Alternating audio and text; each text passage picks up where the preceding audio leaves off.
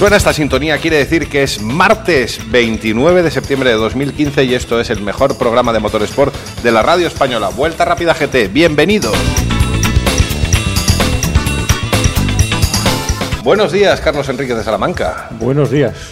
Eh, te iba a preguntar en qué clase de utilitario has venido hoy al circuito del Jarama. Eh, pues en un coche para usar todos los días, porque tiene un maletero bastante amplio, tiene solamente cuatro plazas y ya te digo, es un coche para usar a diario. ¿Tiene ISOFIX detrás? Mm, creo que sí. ¿Sí? No lo he mirado, pero yo supongo que sí. Para llevar a los Para niños. los niños, comodísimo. Se van a quedar pegados con el poco que aceleres.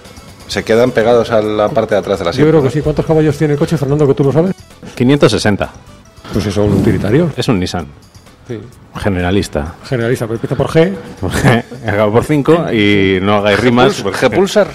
Sí, el G Pulsar, más o menos, sí. Más o menos, ya lo veréis, ya lo veréis en, en breve porque haremos una prueba. G- Sky. Haremos una prueba de este pequeño utilitario que ha traído Carlos Enrique de Salamanca. Gemíquera. Quiero dejarlo ya. Buenos días, Fernando. Buenos días, buenos días. Que venimos graciosos hoy. ¿Tú en qué coche has venido? Yo he venido en el tuyo. No. no. Bueno, he venido en uno que, que has traído. Bueno, he traído yo, pero lo, lo tenías tú. Oye, tenemos una cantidad de coches esperando a ser probados que se nos acumula el trabajo, señores. Bueno, eh, a ponerse las pilas. Diego Merino, buenos días. Muy buenos días, Ramón. ¿Cómo estás? ¿Cómo estás? Aquí muy bien, muy bien. Tenemos que hablar de ciertos comportamientos, ciertas quejas y no sé, ¿Del Gran Premio de Japón, Sí, dices? ¿no? ¿O sobre nuestra conducta el fin de semana? todo, todo. Todo, poquito, todo, sí. todo. Nada, un fin de semana eléctrico, diría, con muchas tensiones dentro y fuera de la pista. Eh, y no solo lo de Alonso, tenemos lo de Red Bull y, y Mercedes, Ferrari, la televisión, Verstappen y Sainz que siguen ahí, o sea que movidito. Vamos a ver qué tal, qué tal queda el programa. Tenemos un montón de invitados hoy, ¿eh? Eh, Alberto Chacón, no, eh, Ángel, Ángel, Ángel. A ver, nos cambian los técnicos aquí cada dos por tres y esto es un...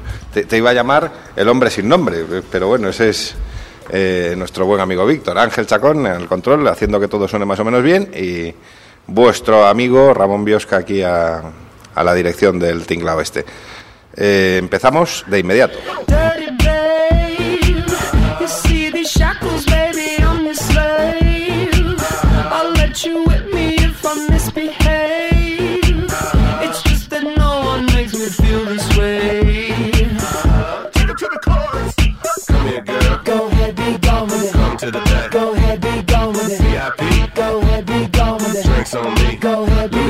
Bueno, y qué mejor manera de, de empezar el programa de esta semana con alguien que ha hecho historia, Carlos. Sí, efectivamente, ha hecho historia porque ya hemos tenido gente que ha ganado carreras en Fórmula 1, Le Mans, rallies, en fin, todo lo que quieras, pero nos faltaba ganar una carrera en el DTM.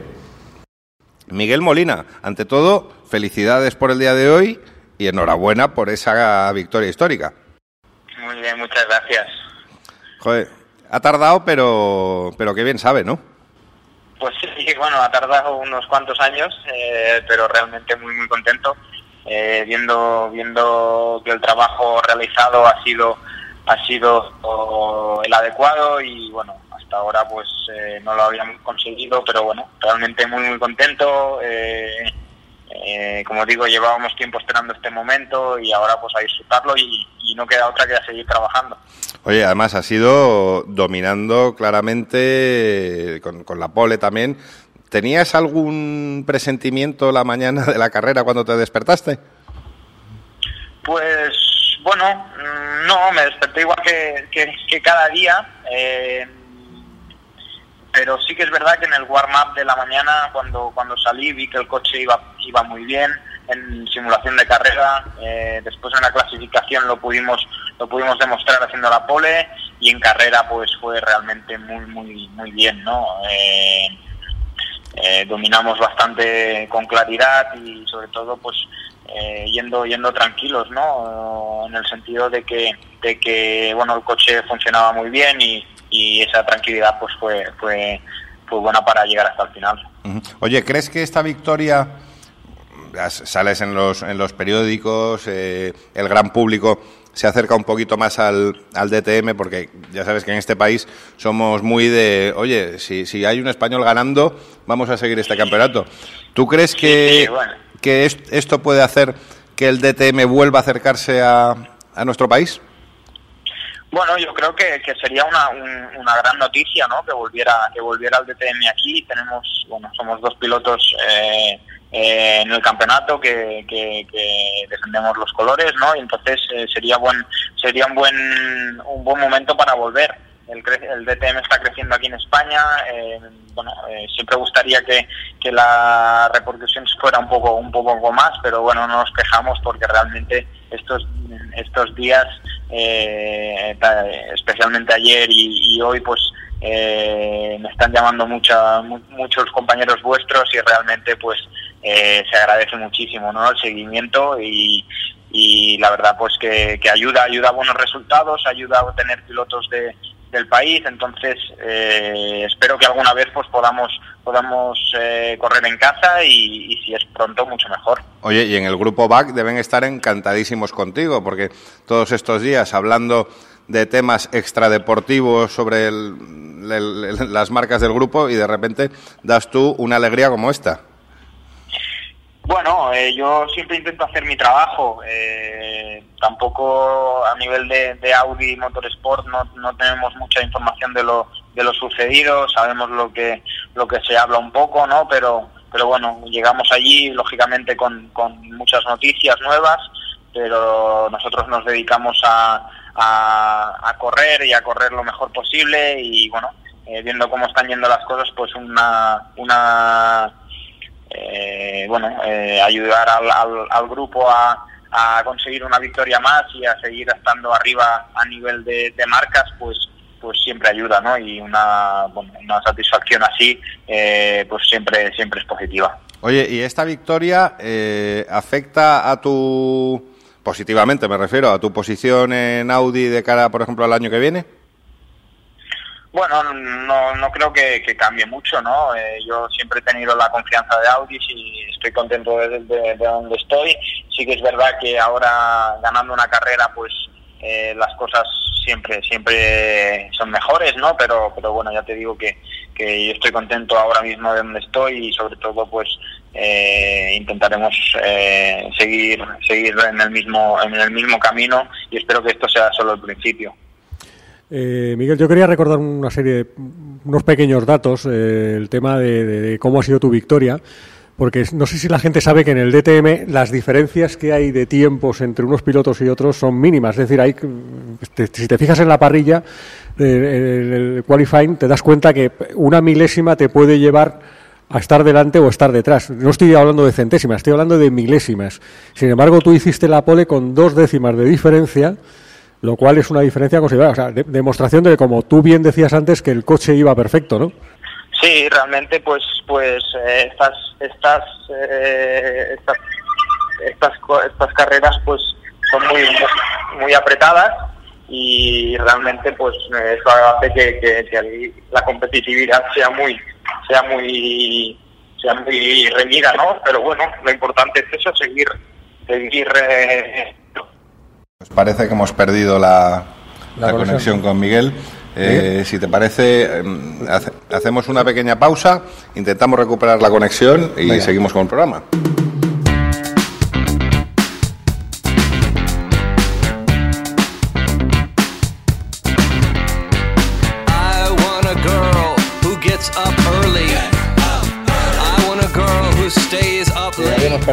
La conexión con Miguel, pero ya está recuperada. Estos son imponderables de, de la radio.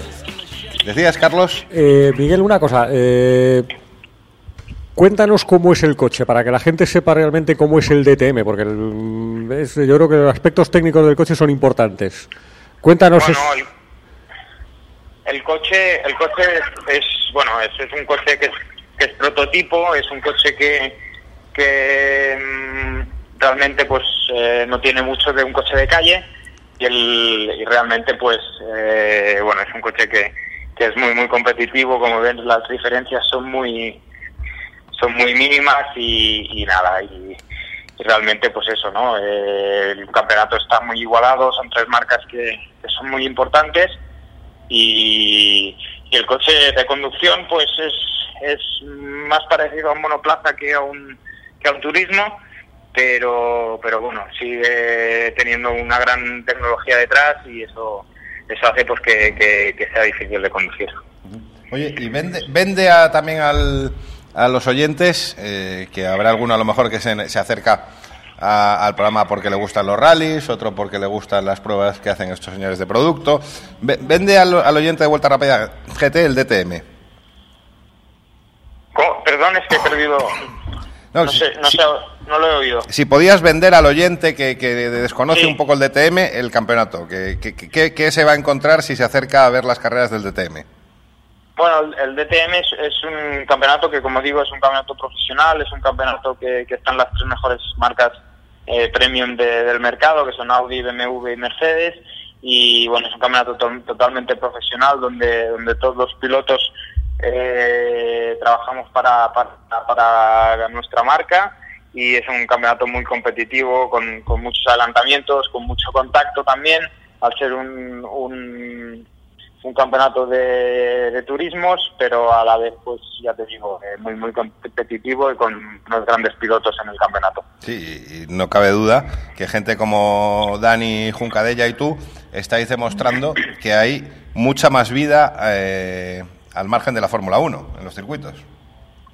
Sí, bueno, eh, la Fórmula 1 está, está siempre pues muy, muy, es, eh, para todo piloto es, es algo que, que siempre es el objetivo, ¿no? Pero bueno, yo decidí en el, en el 2010 pues tirar por otro lado y eso pues hizo que, que creo que escogiera la, la, la mejor, la mejor eh, opción que tenía en ese momento y yo creo que ahora se está demostrando, ¿no? Y con la primera victoria que llegó el domingo, pues eso eso demuestra que, que en, en aquel momento escogí la mejor dirección a seguir. Oye, ¿y por el futuro de Miguel Molina, o por su imaginación, pasa el WEC?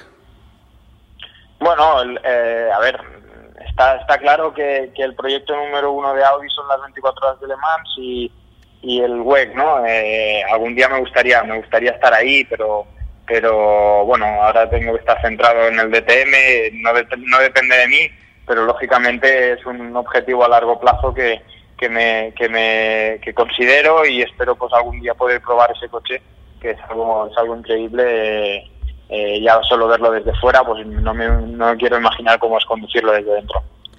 No, desde luego, por, por méritos, desde luego, yo creo que te lo mereces, Miguel. pues gracias, hombre. Antes de terminar, querría hacerle una pregunta.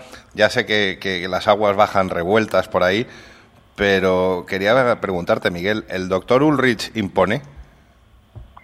Bueno, pues eh, impone más desde fuera que, que lo que es eh, el, en el cara a cara, ¿no? Es, un- es una persona pues muy- es muy cercana, eh, nos trata muy bien a todos los pilotos, es una persona que, que se puede dialogar sin ningún problema y eso hace pues que te dé mucha confianza y confíe en ti y, y se pueda pues eh, eh, hablar tranquilamente y sin ningún tipo de presión cuando estás a solas con él.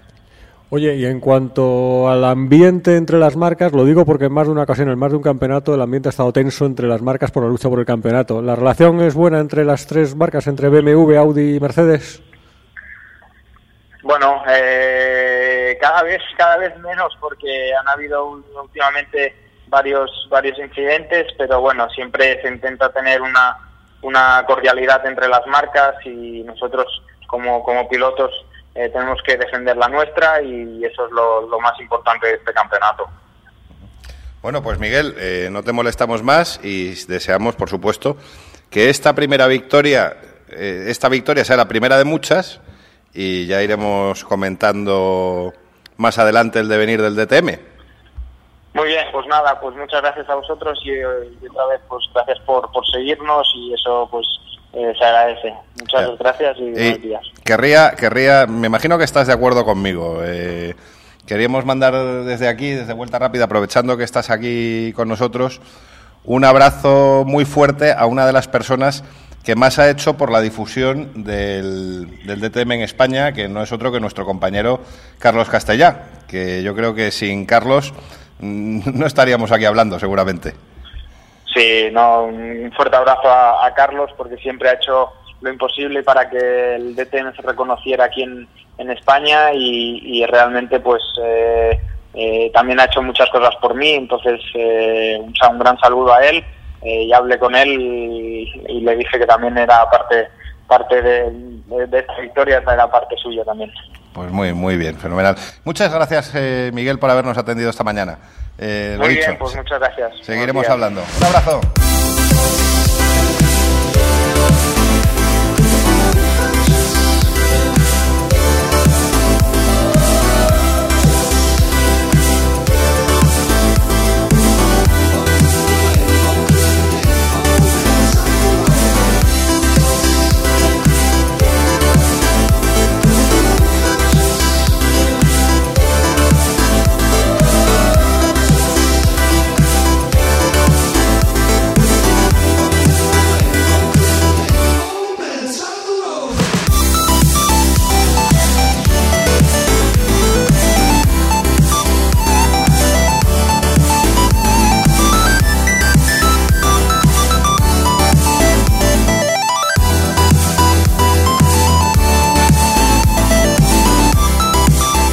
Pues en este programa de Vuelta Rápida GT de hoy eh, estamos con, con gente que, que está haciendo historia en el automovilismo. Eh, nuestro primer invitado ha sido Miguel Molina, ese primer español en conseguir una, una victoria en el DTM y ahora nos vamos, como no, al mundo de los rallies eh, porque estamos de celebración. Hemos estado este fin de semana en, en Llanes, lo hemos pasado fenomenal y, como no, teníamos que tener a una persona que después de mucho tiempo persiguiéndolo ha conseguido su, su objetivo, que era ser campeón de, de España de, de rallies como equipo. Roberto Méndez, buenos días. Buenos días. ¿Cuántos años persiguiendo ese título? Pues este era el 11, año número 11 para intentar conseguir ese campeonato de asfalto, que era lo único que nos faltaba. Y sabe bien. Sí, sabe bien por dos cosas. Una, pues porque, bueno, nos, nos faltaba ese título, como digamos, en la, en la vitrina, ¿no?, de RMC. Y otra, pues porque lo hemos hecho con un coche que, que o sea, me he dicho al principio de temporada que con este coche se podía ganar un campeonato sin ninguna duda, ningún problema. Y así ha sido, ¿no? Hemos ganado prácticamente todas las carreras con ese coche, menos esta última. A mí una cosa que me, me maravilla de ti es estar en la asistencia de RMC con una barbaridad de coches, porque yo creo que al final, eh, junto con las copas monomarca, yo creo que RMC podría montar la copa RMC con todos los coches que lleváis. Y es que en la asistencia te multiplicas de una manera que es que estás en todos los coches con todos los pilotos casi a la vez. Sí, es muy importante, ¿no? Los pilotos, pues mm, prácticamente la mayoría de ellos confían en mí y entonces pues es muy importante eh, estar con ellos en esos momentos de decisiones, de puesta a punto, de, de cosas. Es mucha experiencia también la que tenemos de tratar con muchos pilotos a lo largo de estos 11 años, además de todo tipo de, países y del mundo, ¿no? De todo tipo de experiencias y entonces pues bueno, es importante estar con ellos y poder en un momento dado aconsejarlos o calmarlos, ¿no? Está muy bien. ¿Y qué tiene Roberto Méndez para que tanta gente recurra a, a RMC, a sus coches, a su, a su asistencia? Porque es, es algo fuera de lo normal. La verdad es que sí que tenemos un exceso de trabajo grande. Pues, Sin ir más lejos, este fin de semana vamos a la Tierra con, con cinco redes, o sea, con 11 coches en total. Y la mitad de ellos son pilotos extranjeros. ¿Y qué tiene? Pues yo creo que lo que tiene RMC es la, la claridad, ¿no? La, la forma en que hacemos las cosas. Que es todo claro, intentamos no engañar a nadie y ayudar por lo que se puede al piloto. Yo he sido piloto y en eso, pues creo que tengo una ventaja al lado de los demás preparadores que les puedo o sea, puedo pensar como ellos en un momento dado, ¿no? Para lo bueno y para lo malo. No, Y luego eh, estaba yo, por ejemplo, el, el, el, vier- el sa- el viernes con, con Dani Alonso y me decía, es que además Roberto tiene unos precios imbatibles. Sí, hombre, está claro que la calidad, o sea, la, la calidad, no la cantidad, pues hace, hace que los precios puedan ser otros, ¿no? No es lo mismo moverse pues con un coche solo a una de España o del mundo que moverse con varios coches como voy yo, ¿no? También en el Mundial llevamos cuatro coches. Y en el Campeonato España sabes que siempre andamos por una media de 10. Entonces, pues bueno, los, la cantidad puede hacer también un poco la, los precios y que yo sé lo que es el piloto y sé lo que cuestan las cosas y sé que no hay que ganarlo todo el primer día, hay que intentar ayudar siempre a la gente y, y ganarlo pues, poco a poco. ¿no? La prueba de Dios es eso, que RMC en, en 11 años ha crecido muchísimo y, y si los precios son tan bajos no tendría por qué haber crecido, ¿no? Pasa que creo que son lo suficientes para vivir. Oye, Roberto, ¿y el estrés cómo lo llevas? Bien, que en momentos malos pues se cuesta y pasa factura muchas veces, pero bien, creo que me fui haciendo a este tipo de, de vida, ¿no? Y aunque abreo y muchas veces digo que esto tengo que dejar, pero luego creo que no podría vivir sin ello. Y para el 2016, ¿qué proyectos hay encima de la mesa? Bueno, pues tenemos cosas para el Mundial, parece ser que va a ser un año muy bueno en el Mundial, entonces eh, la prioridad va a ser esa, no el Mundial.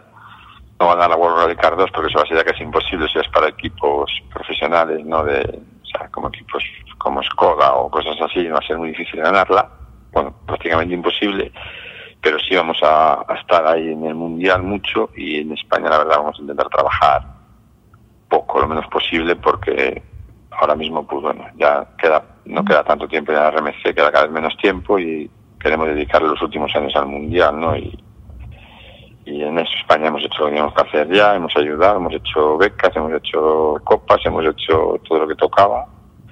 Y ahora pues toca un poco más dedicarnos a, a lo profesional. Tenemos aquí a un, a un compañero de- del programa que me, me dicen por ahí, me cuentan que algo sabe de rallies, que se llama Antonio Boto, que seguro tú conoces, y quería plantearte alguna cuestión.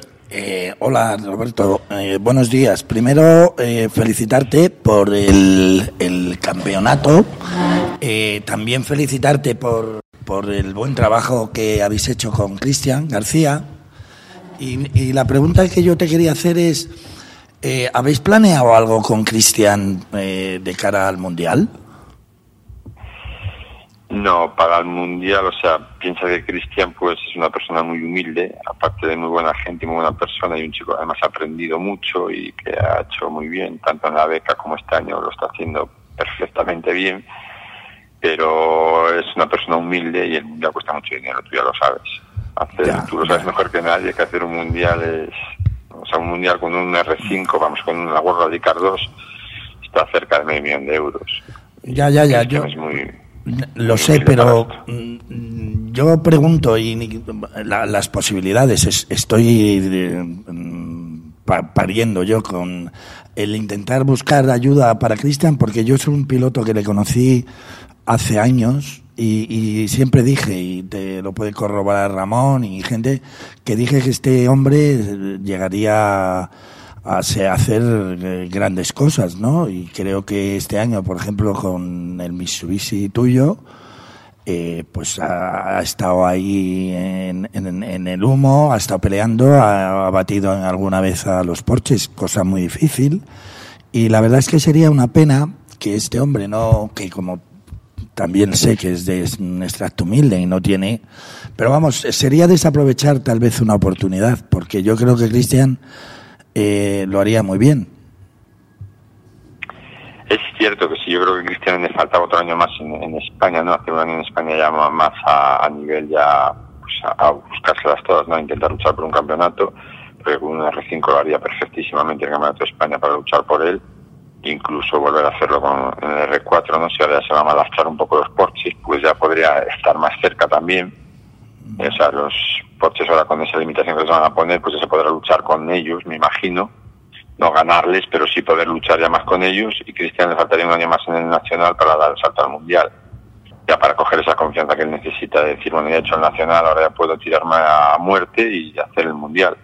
Pero vuelvo a repetir, creo que ya sabes cómo está este país, para el tipo de los sponsors cada vez está peor, solo encuentran sponsors los pilotos de siempre y ya les cuesta trabajo también y pues él entre que no, no es una persona que se mueva muy bien porque es un chico tímido y Sí, sí. y, y- y que están las cosas como están, pues creo que no va, va a ser una cosa muy, una pena muy grande, ¿no? Como dices tú, va a ser muy penoso que un piloto como él, de la calidad de él, tanto humana como piloto, y que se vaya a quedar ahí como otros muchos que se han quedado en este país. ¿eh? Oye, Roberto, has hablado de la limitación que van a poner los Porsches en 2016. ¿Qué te parece?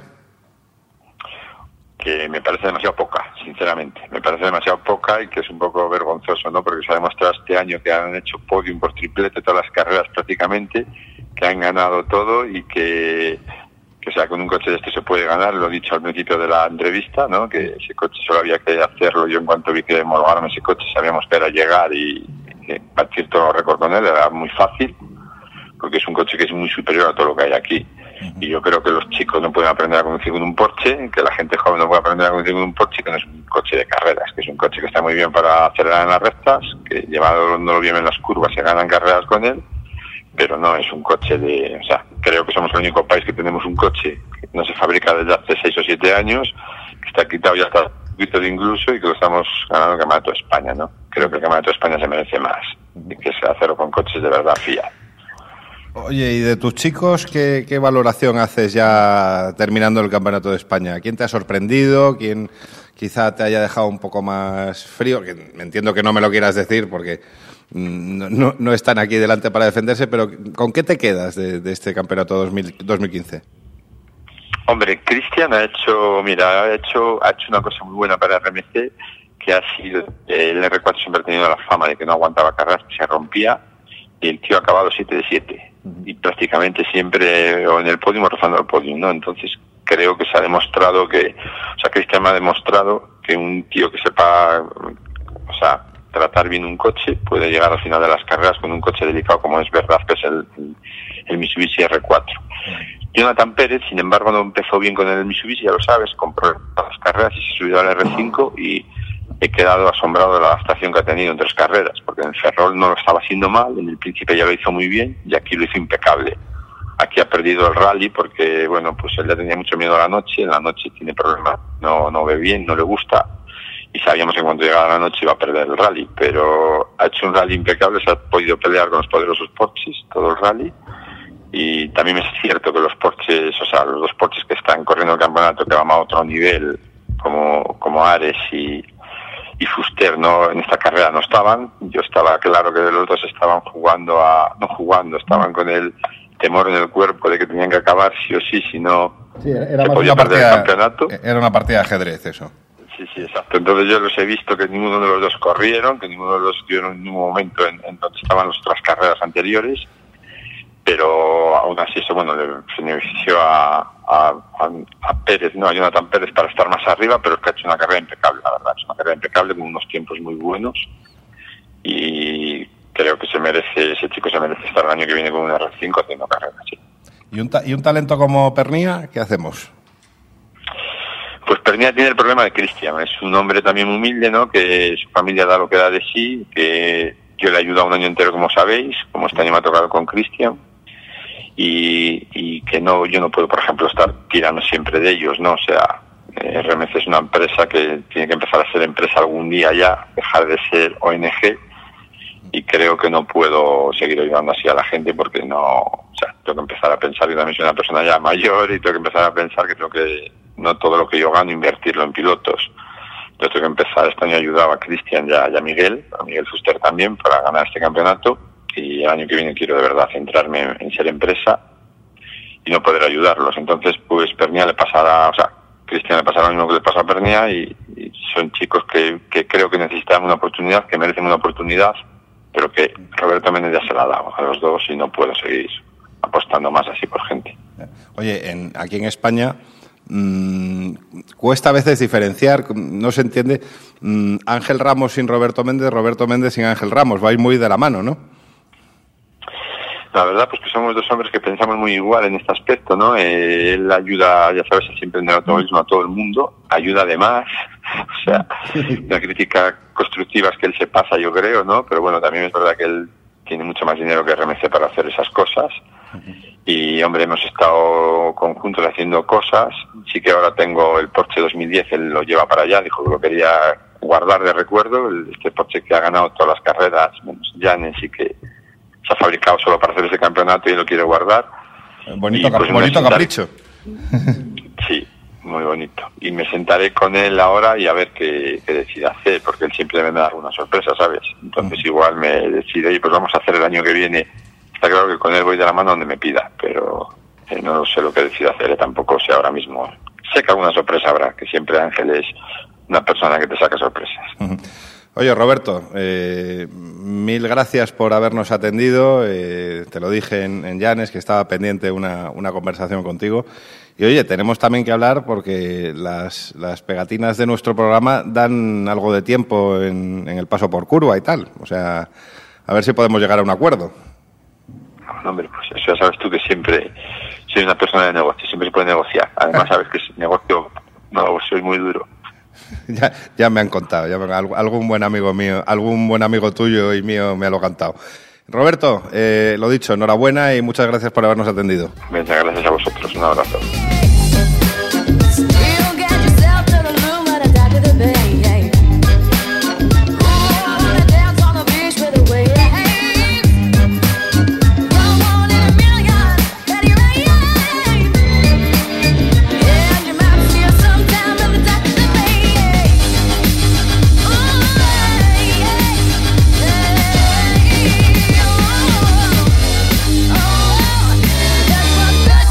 Y hoy en el circuito del Jarama vemos que, hay mucho movimiento. Desde aquí vamos a aprovechar para hablar del RACE, nunca estarás solo, desde 15 euros al mes. eh, ya sabes que tienes una tarjeta que te da todo tipo de facilidades, asistencia en carretera, servicio de intérprete, servicio de reparación, acceso a salas VIP, eh, todo tipo de seguros, descuentos en gasolineras, en el circuito del Jarama. ¿Y, y qué, qué vamos a, qué vamos a decir nosotros de nuestros caseros, el RACE? Que es que te tienes que hacer socio ya, o sea, deja, pon en pausa el programa, vete a race.es y hazte socio de, del Real Automóvil Club de España, porque ya te digo, con, con el RACE nunca estarás solo, yo lo tengo clarísimo. Con esas prestaciones Claro. no hay ningún seguro de ese tipo. 15 euros al mes, nada. Y, están pasando cosas en el circuito todos los martes. Siempre venimos y, y pasan cosas. Es verdad. Y, y con esta torre maravillosa que, que ya el día 2 la prensa va a tener la ocasión de verla. eh, están ya montando, porque están aquí los camiones, están los trabajadores al, al 200%, eh, montando uno de los eventos que para mí, yo creo que para todos vosotros, es uno de los eventos del año en el circuito del Jarama y yo creo que a nivel público eh, es de los eventos de motor más importantes después de la Fórmula 1. Y está con nosotros eh, un- el alma mater de, de- de todo este tinglado, Joan Trius, promotor del Europeo de Camiones. Buenos días. Buenos días, muchas gracias por invitarnos. La que liáis aquí, ¿eh? Bueno, llevamos 29 años viniendo, nos sentimos muy, muy felices estando en el circuito del Jarama. Eh, tenemos muy buenas relaciones con el RACE y esperamos seguir muchos años más. Eh, el año pasado tuvimos un año de transición un poco complicado con el tema de las obras de, de la torre que ahora tú hacías mención. Efectivamente tuvimos complicaciones a nivel de organización, pero yo creo que eso ya, ese sarrampión ya lo hemos pasado y en estos momentos tenemos un paddock disponible para los 20 camiones que vamos a tener en, en la parrilla y para acoger a todo el público que afortunadamente eh, nos es muy fiel y viene año tras año a disfrutar de lo que tú has dicho, de un gran espectáculo del motor que se puede ver en España y, en el Jarama. Eh, A nosotros eh, ya, no, no somos sospechosos de no seguir los camiones porque el amigo, el, amigo Iván Cruz eh, es casi un miembro más de este, de este programa. A ver, si, a ver si le vemos este fin de semana, que seguro que sí.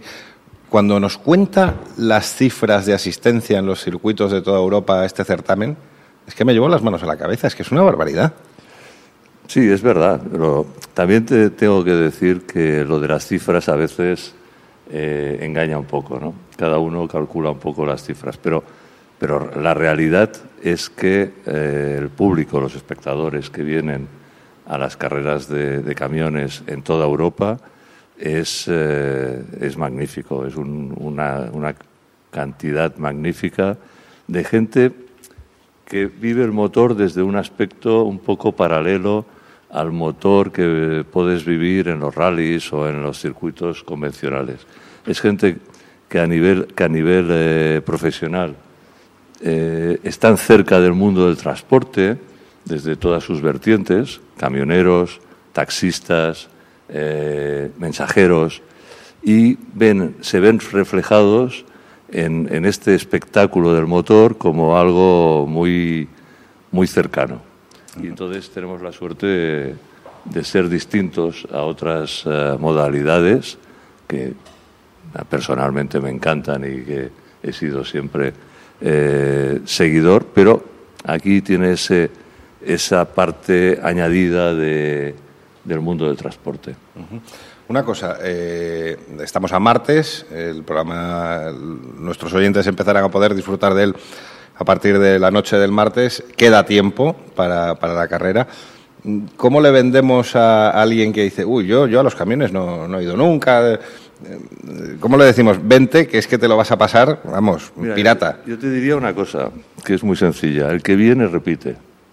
Cierto. Y si es así, pues será porque se lo pasa muy bien, porque la visibilidad desde un circuito como el Jarama y con camiones es brutal. Tú ves eh, al, al vehículo, lo ves entero, lo ves completo, lo ves derrapando, lo ves traccionando. Y entonces la gente se divierte, le- eh, hay peleas, hay golpes, hay Pilotos de mucha calidad. hay pilotos con mucha calidad, hay vehículos de mucha calidad.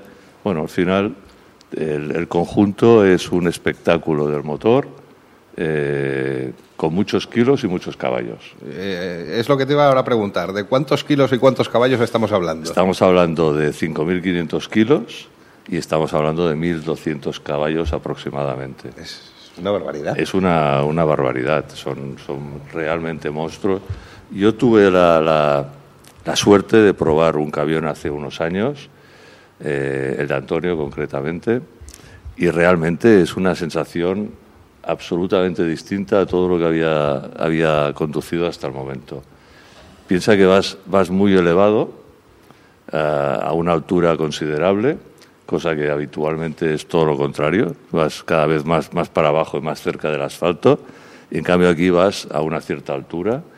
Y en cambio, esa sensación de ir alto no tiene nada que ver con sensación de balanceo ni de vas pegado al asfalto absolutamente, ¿no? Son vehículos muy muy trabajados, llevan muchos años y dentro del reglamento, pero realmente son, son vehículos de, de- de competición, de alta competición. Jan, cuéntanos, eh, a ver, el programa del vigésimo noveno Gran Premio Camión de España, que es el próximo fin de semana. Cuéntanos el programa, dónde puede, si- por si hay algún despistado que no sabe dónde comprar las entradas, cuéntanos el, el programa que tenemos. Bueno, el, el programa normalmente, se, bueno, siempre se repite. eh, hay unos entrenos y hay dos carreras que puntúan exactamente lo mismo el sábado y dos carreras el domingo. Es decir, el espectáculo se repite sábado y domingo. Puntúa lo mismo la primera carrera del sábado que la, del primer, la primera del domingo y la segunda del sábado y la segunda del domingo. Los horarios son eh, para la primera carrera del, del sábado a las 2.30, 14.30 y la segunda carrera del domingo a las 16.45, 4.45. El domingo las carreras, que es la tercera carrera, a las 12.35 y la, y la cuarta carrera, segunda del domingo, a las 14.50. Antes ha habido los entrenos, la Superpole, etcétera. Una cosa muy interesante es que eh, la segunda carrera de cada día, segunda carrera el sábado y la segunda carrera el domingo, hay una cosa que se llama la parrilla inversa. Quiere decir que los ocho primeros camiones salen al revés. El que ha llegado octavo sale, sale primero y así sucesivamente. Esto, esto hace pues que bueno que, que se iguale mucho, que los que los que tienen más potencial en la segunda carrera tengan que, que trabajarlo mucho más para ganar puestos, hay adelantamientos, bueno, es, está pensado de cara a que la gente que viene, las familias, porque algo que no he dicho antes y que me gustaría recalcar es que tenemos la suerte de que vienen familias, vienen el, el padre con la, con la madre y los niños, y vienen a disfrutar todos en familia. Yo tengo a mis niños ya esperando la carrera de camiones porque es algo que les encanta. Lógico, lógico. Además, hay marcas pues que, que se dedican o trabajan para que este público se disfrute, no solamente el aficionado, sino todo a nivel familiar, con hinchables para los niños, con atracciones para los niños, etcétera, etcétera. O sea, realmente eh, intentamos que sea un festival alrededor del mundo del motor y del mundo del transporte y que la gente se divierta. Y a mí me llama mucho la atención y es de agradecer que siendo como es un campeonato FIA, eh, internacional, profesional, la cercanía que hay de los, pilotos, los equipos con el público. O sea, no, te digo que, que es que el niño se pueda subir al camión, pero casi. Bueno, el niño puede ver el camión si está en el paddock muy cerca y si está en las tribunas o está en la pelús, le pasa a pocos metros y como es grande lo ve perfectamente. Es decir, realmente luego hay el tema de los camiones decorados, que es algo que a la gente le, entusiasma, que es ver estos camiones eh, tuneados con grandes decoraciones, con muchas luces, con temas sonoros. Y bueno, nosotros en el Jarama, por espacio, tampoco podemos hacer una gran concentración, pero sí que vamos a tener 30 o 40 camiones de este, de este tipo. Que claro, 30 o 40 Eso no es una gran concentración. Claro, no, no, es que claro, lo ideal sería poder tener 100, 200 camiones, pero, pero es que no nos lo permite el espacio realmente, ¿no? Pero sí que intentamos tener una muestra de camiones americanos, de camiones eh, antiguos, etcétera, para que la gente también lo disfrute y lo vea, y los toque, se haga fotos con ellos, etcétera, etcétera. Oye, ¿y qué hacemos para que, por ejemplo, que España, tal espectáculo, de- venga a una televisión y diga, venga, vamos? Bueno, el tema este de la televisión es muy complicado y vosotros lo sabéis. El tema de la televisión eh, trabaja con, con presupuestos, trabaja... Nosotros habíamos tenido televisión en directo hace años, al principio, pero, pero bueno, eso se ha ido complicando. Eh, al final nos pedían dinero para, para, que, para tener televisión. Entonces, ahora hemos buscado una, una solución que es un mix, que es que tenemos una productora propia. Eh, esta productora recoge imágenes durante todo el fin de semana y se los ofrecemos a quien los quiera gratuitamente. Es decir, el que quiera eh, utilizar estas imágenes para, para cualquier canal de cualquier televisión, nos lo pide, nosotros le damos eh, las imágenes y los puede utilizar eh, sin, sin ningún tipo de coste. Oye, y respecto, por ejemplo, a pilotos, hablábamos antes de que hay pilotos de, de mucha calidad. Oye, nuestro compatriota Antonio Albacete, no, no vamos a descubrir ahora el palmarés de Antonio. ¿Habláis con, con pilotos de otras especialidades para intentar atraerlos a...? Bueno, ahora, ahora estamos pasando una, una época un poco complicada, ¿no? Eh, realmente estamos a nivel europeo, pues eh, ha habido muchos cambios en las marcas, eh, marcas de camiones que han sido absorbidas por otras, que se han fusionado con otras, bueno. entonces ahora yo creo que estamos volviendo a, a- recolocar todo el mundo del, del- mundo de- del, camión y del transporte. Eh, tuvimos, tuvimos unos años con unas parrillas eh, in- inmensas y ahora en estos momentos, pues eh, yo creo que el año pasado fue el peor año y empezamos a remontar. poco a poco, poco a poco, yo creo que se irán incorporando, se irán incorporando. Yo tengo la, esperanza de que a nivel nacional también se incorpore algún piloto, porque realmente es una pena que este, este campeonato, que es un campeonato europeo, que tiene la audiencia que tiene que, y la repercusión mediática que tiene, pues bueno, es una muy buena alternativa para, para, para pilotos que quieren eh, posicionarse en- y, y además se van a divertir, porque realmente... Tenemos a Fernando Alonso descontento en la Fórmula 1. Quería eh, redundar en lo que está diciendo Joan, es eh, Jan Lammers, piloto de Fórmula 1, ha estado corriendo varias temporadas. Sí, sí. Y yo creo, y pilotos de, de 24 horas de Le Mans, pilotos del DTM, también han el estado. Elnor, el Elnor ha Sí, sido piloto el de. Mercedes. Exacto, bueno, pero que... No, no, te tenemos quiero- de- sí, exacto, sí. ahora parece, pues como, pero vamos, yo, yo, he tenido la suerte de montar con Antonio en un camión y os puedo decir que aquello es acojonante, porque es la palabra que le Sí, va, sí. ¿no? Pues No, no, la potencia que tiene. Pero voy a repetir, la gente a lo mejor, por lo que estoy, o se ve, las que el campeonato de Europa de, de camiones para mí yo creo que es una de las pruebas más prestigiosas que hay dentro del Sí, sí. automovilismo Sí, y con duda. muchas personas muy importantes de otras especialidades del automovilismo que han terminado y bueno yo Jan Lammers este Sí, sí, no, no, es cierto. menudo Y- pavo cómo corría Y otros, y otros que bueno, que han estado haciendo eso 24 Ah, sí, horas. es- no sé si el el DTM, Schneider, Schneider también Schneider. corrió en, en, en camiones Hay- o sea, hay- en- en- los que han ganado las 24 horas de Le Mans En estos, en estos 29 años ha pasado, pues empezamos realmente con gente del sector que no eran, que no venían del mundo de la competición, pero esto ha ido, ha ido cambiando y, y, bueno, y ahora actualmente todos vienen del mundo de la competición. ¿eh? Antonio, estarás de acuerdo conmigo que qué raro que Zanini no se haya subido a un camión.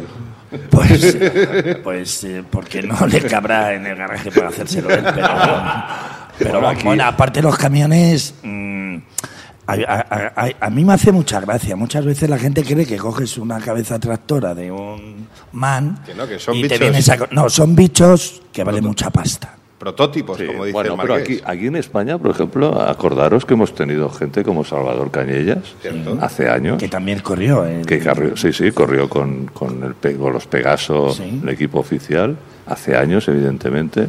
Hizo también luego, el Dakar. luego también tuvimos a, a Pep Pasas, que el malogrado Pep Pasas, descanse. que también se subió un año en un camión y también estuvo participando con un Mercedes.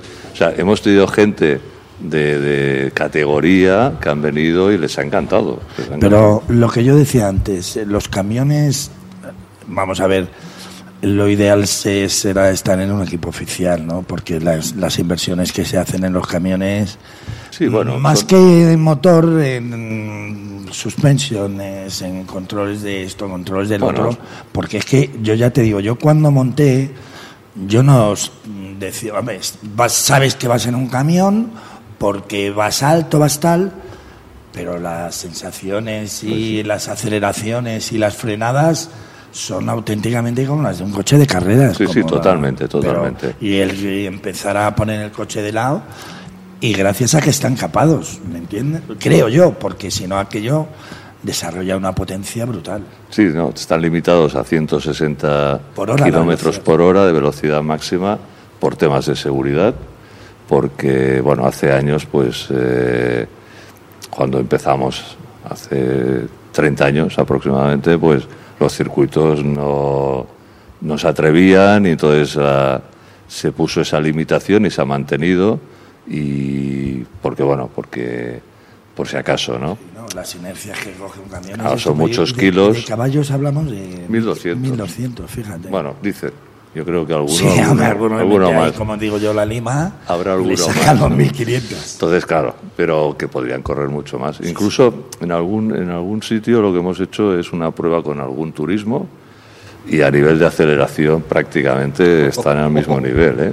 Sí, Están al y, mismo y en nivel. Estados Unidos eh, los tienes ya en forma Pues de nada. Sí. Y- hay, hay que hablar con alguien, eh, con No, Iván. no, a mí- o- a mí los camiones me que nos dejen un camión para Y probarlo. yo porque estoy corriendo un rally, pero si no estaba aquí, porque y además lo hace muy bien. Y quería redundar, perdona que lo que decía Joan, eh, las carreras tienen que ser un espectáculo, como hacen en los Estados Unidos. Eh, mm, la atracción del público, el merchandising, todas la- las historietas. Yo recuerdo, no sé si os acordáis, eh, una Copa Hyundai que se hizo inicialmente con los Hyundai, estos los más básicos que había, y se montaban unos festivales. Sí, con los Accent, con los Gets, ¿Eh? con- Exacto. incluso con el coupé. Exacto. Y entonces, claro, lo- los camiones, pues, ¿cómo no van a triunfar? Que la Sí, gente viene al circuito a pasárselo Pero es que en bien. los Estados Unidos, tú vas a los Estados Unidos y eh, decimos aquí, "Ah, qué pesados, tal. Y allí la gente va a los stands que montan los teams Claro. y van a pedir que me des una pegatina, que me des la gorrita, que me Claro. des... Y eso vende. Y eso hace venir a la gente. Además, tener acceso a los pilotos que no sin sean duda, tíos sin inaccesibles, duda, sino que sin sea duda, poder sin acceder duda. a ellos. O sea que estos señores tienen la cabecita muy bien amueblada y saben cómo montar los espectáculos. Claro. Yo me acuerdo de mi hijo de repente, estábamos el año pasado, en el, o hace dos, en- aquí en el Gran Premio Camión, y no sé qué pasó, que Antonio se, se le distrajo el trofeo, lo cogió mi hijo y tiene la foto ahí con el, con el trofeo. Y él va al colegio con su camiseta del Gran Premio Camión, feliz de la vida, dice, y, y hace proselitismo entre los niños de 8 años. Tenéis que venir a los camiones. No, no, realmente eh, estamos trabajando constantemente para eso, ¿no? Para que la gente venga a pasar el día, pero se divierta estando en el circuito todo el día, ¿no? Las, las carreras son muy, muy divertidas y muy interesantes, pero el resto del tiempo, pues hay una serie de actividades para que Sí. la gente y sobre todo las familias se lo pasen bien, ¿no? Es que se me, se me ocurre, ya este año vamos un poco pillados de tiempo, pero para el próximo año organizar algo con colegios o alguna cosa así. Sí, pues. sí. Nosotros ya, ya, ya lo hacemos, ¿eh? paralelamente. eh, tenemos eh, acciones concretas. A- tenemos la suerte de contar con un patrocinador que es CEPSA y que nos ayuda mucho en todas estas labores. Este año, por ejemplo, con la tarjeta Porque tú vuelves, pues habrá una zona que el que tenga esta tarjeta, que ya sabéis que son tarjetas de acumulación de puntos, podrá entrar a una zona restringida en la que podrá tener eh, una serie de atracciones para los niños, etcétera. Bueno, buscamos todo lo que sea todo lo que sea espectáculo, entretenimiento, eh, diversión, que sea sano, que la gente se lo Pero es pase lo que es. Mira las 24 horas de Le Mans. Sí, es, es el un Le poco en Mans, eso. el pado que es la fiesta. Pues yo he conocido a gente que le importa tres pepinos en un momento dado la carrera. Sí, sí. que Se lo está pasando a- bien. que sí. Se lo están pasando bien, Claro. tú estás en un entorno Pero es que es aquí- como se deben hacerlo. Pero es que además en este caso las carreras son muy divertidas. Que sí, que sí. Porque las 24 horas estarás Sí, conmigo si que al lo final quiero aburre. intentar es vender. Antes decía Roberto Méndez el tema de los patrocinadores. Es una pena que se haya perdido porque eh, entran gente, yo creo que son de estos que vienen de directores de marketing de Procter Gamble, que solo miran cuadros y curvas de beneficios y demás. Pero la publicidad, mira, yo hace re- relativamente colgado un vídeo del Rack de Inglaterra y, y ahí se está viendo las marcas tabaqueras, las, los bancos, las, eh, eh, las compañías de, de spare parts, todo esto, ¿no? Y ahora, de repente, con el, con el provecho que se podría sacar, y la gente no lo ve, no lo ve así. Es complicado. Estamos, hemos vivido Pero unos es años. complicado aquí en España, Sí. porque por ahí fuera tú vas a No. Francia, la carrera de Francia, la carrera de Alemania, de camino. Nosotros- que vosotros lo hacéis igual que Nosotros ¿eh? en, la, carre- en la carrera de Alemania hay una diferencia brutal con la participación de las marcas, por ejemplo. Es Hombre, claro, allí una- participan. Una diferencia brutal. Claro. ¿no? Pero bueno, aquí en España estamos eh, intentando pues también que vayan participando. ¿no? Pero- Pero, pero es, es distinto, es, di- es otro nivel. eh, allí creen más porque también tienen más, más presupuestos. Bueno, pero, Pero, aquí hemos pasado una crisis en el mundo del sí. transporte mm, brutal, brutal. Piensa que han estado todo, años, En todo. pero sobre todo en el del transporte, que iba muy ligado al de la... Al de las actividades de la carrera de los camiones. De todas maneras, aquí ha habido también mucho ah, eh, política o mucho background de marcas apoyando. Y de repente eso se ha cortado. Sí, Pero porque- se ha cortado de una manera eh, eh, mm, dramática. Porque una cosa es que tú vayas poco a poco diciendo voy recortando, voy recortando. Mira, en los Estados Unidos, lo sabrás, cuando hay crisis, lo que más incrementan sus beneficios son las agencias de publicidad. Sí, sí, es verdad, es verdad. Porque todo el mundo hace Cuando hay crisis has de hacer más a- a publicidad. mucha más publicidad. Aquí Y es al revés. Y aquí es al revés y luego eh, Eso es cierto. no lo entiendo. Eso es cierto. No lo sé. Bueno. Pero bueno, nosotros este año estamos muy contentos. Eh, hay una marca que es Mercedes-Benz que había desaparecido Ya ha vuelto.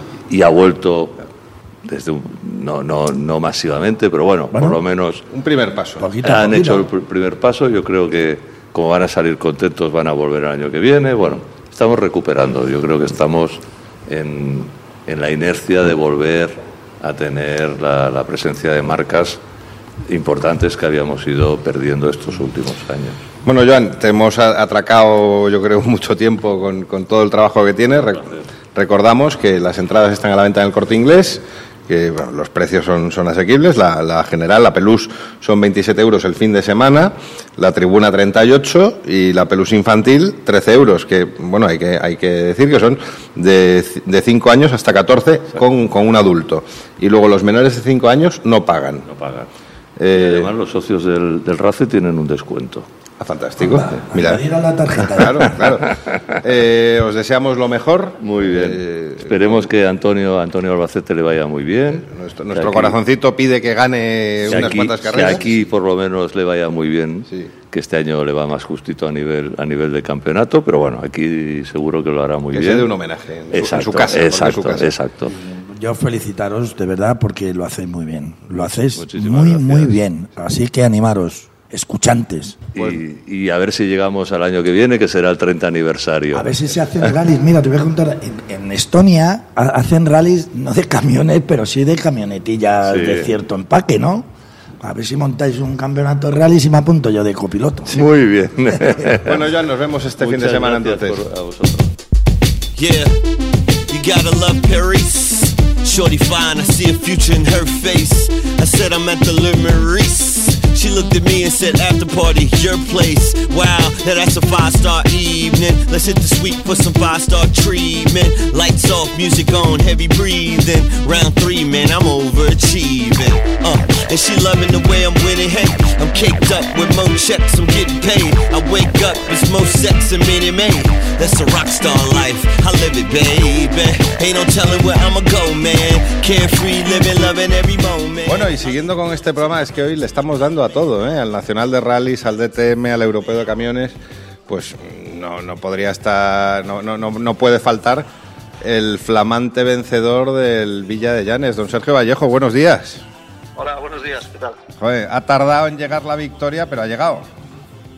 Sí, sí, la verdad que tardó un poco más de lo que nos hubiera gustado, pero, pero por lo menos llegó, así que, porque había momentos de, durante la temporada que ya pensaba que, que igual era mejor dejarlo hasta la siguiente, así que bien, muy contento de conseguir la victoria aquí, no solo por mí, que también, pero por, todo el equipo y la afición y por todo.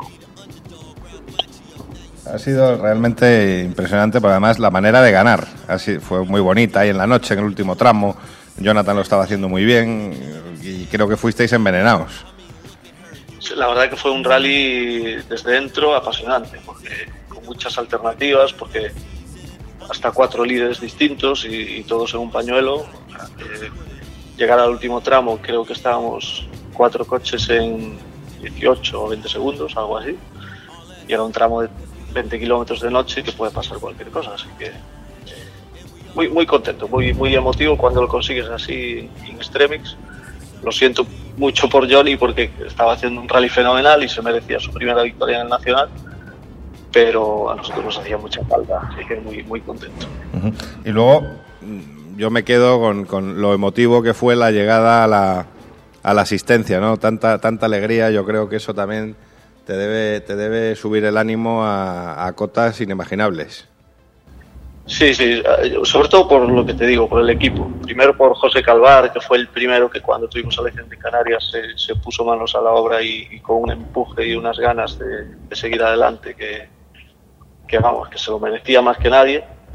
Y, y todo el equipo, toda la gente que estaba a mi alrededor, porque después pasamos una, una época, pues, eh, de, bueno, no sé si de sufrir o de qué, pero por lo menos de que no, no podíamos estar en, en cabeza por diferentes factores, pero eh, no, no conseguíamos estar en los tiempos. Y, y de cara a, a Llanes, pues yo tenía fe de que lo podíamos hacer mejor, porque es un rally que, que conozco muy bien.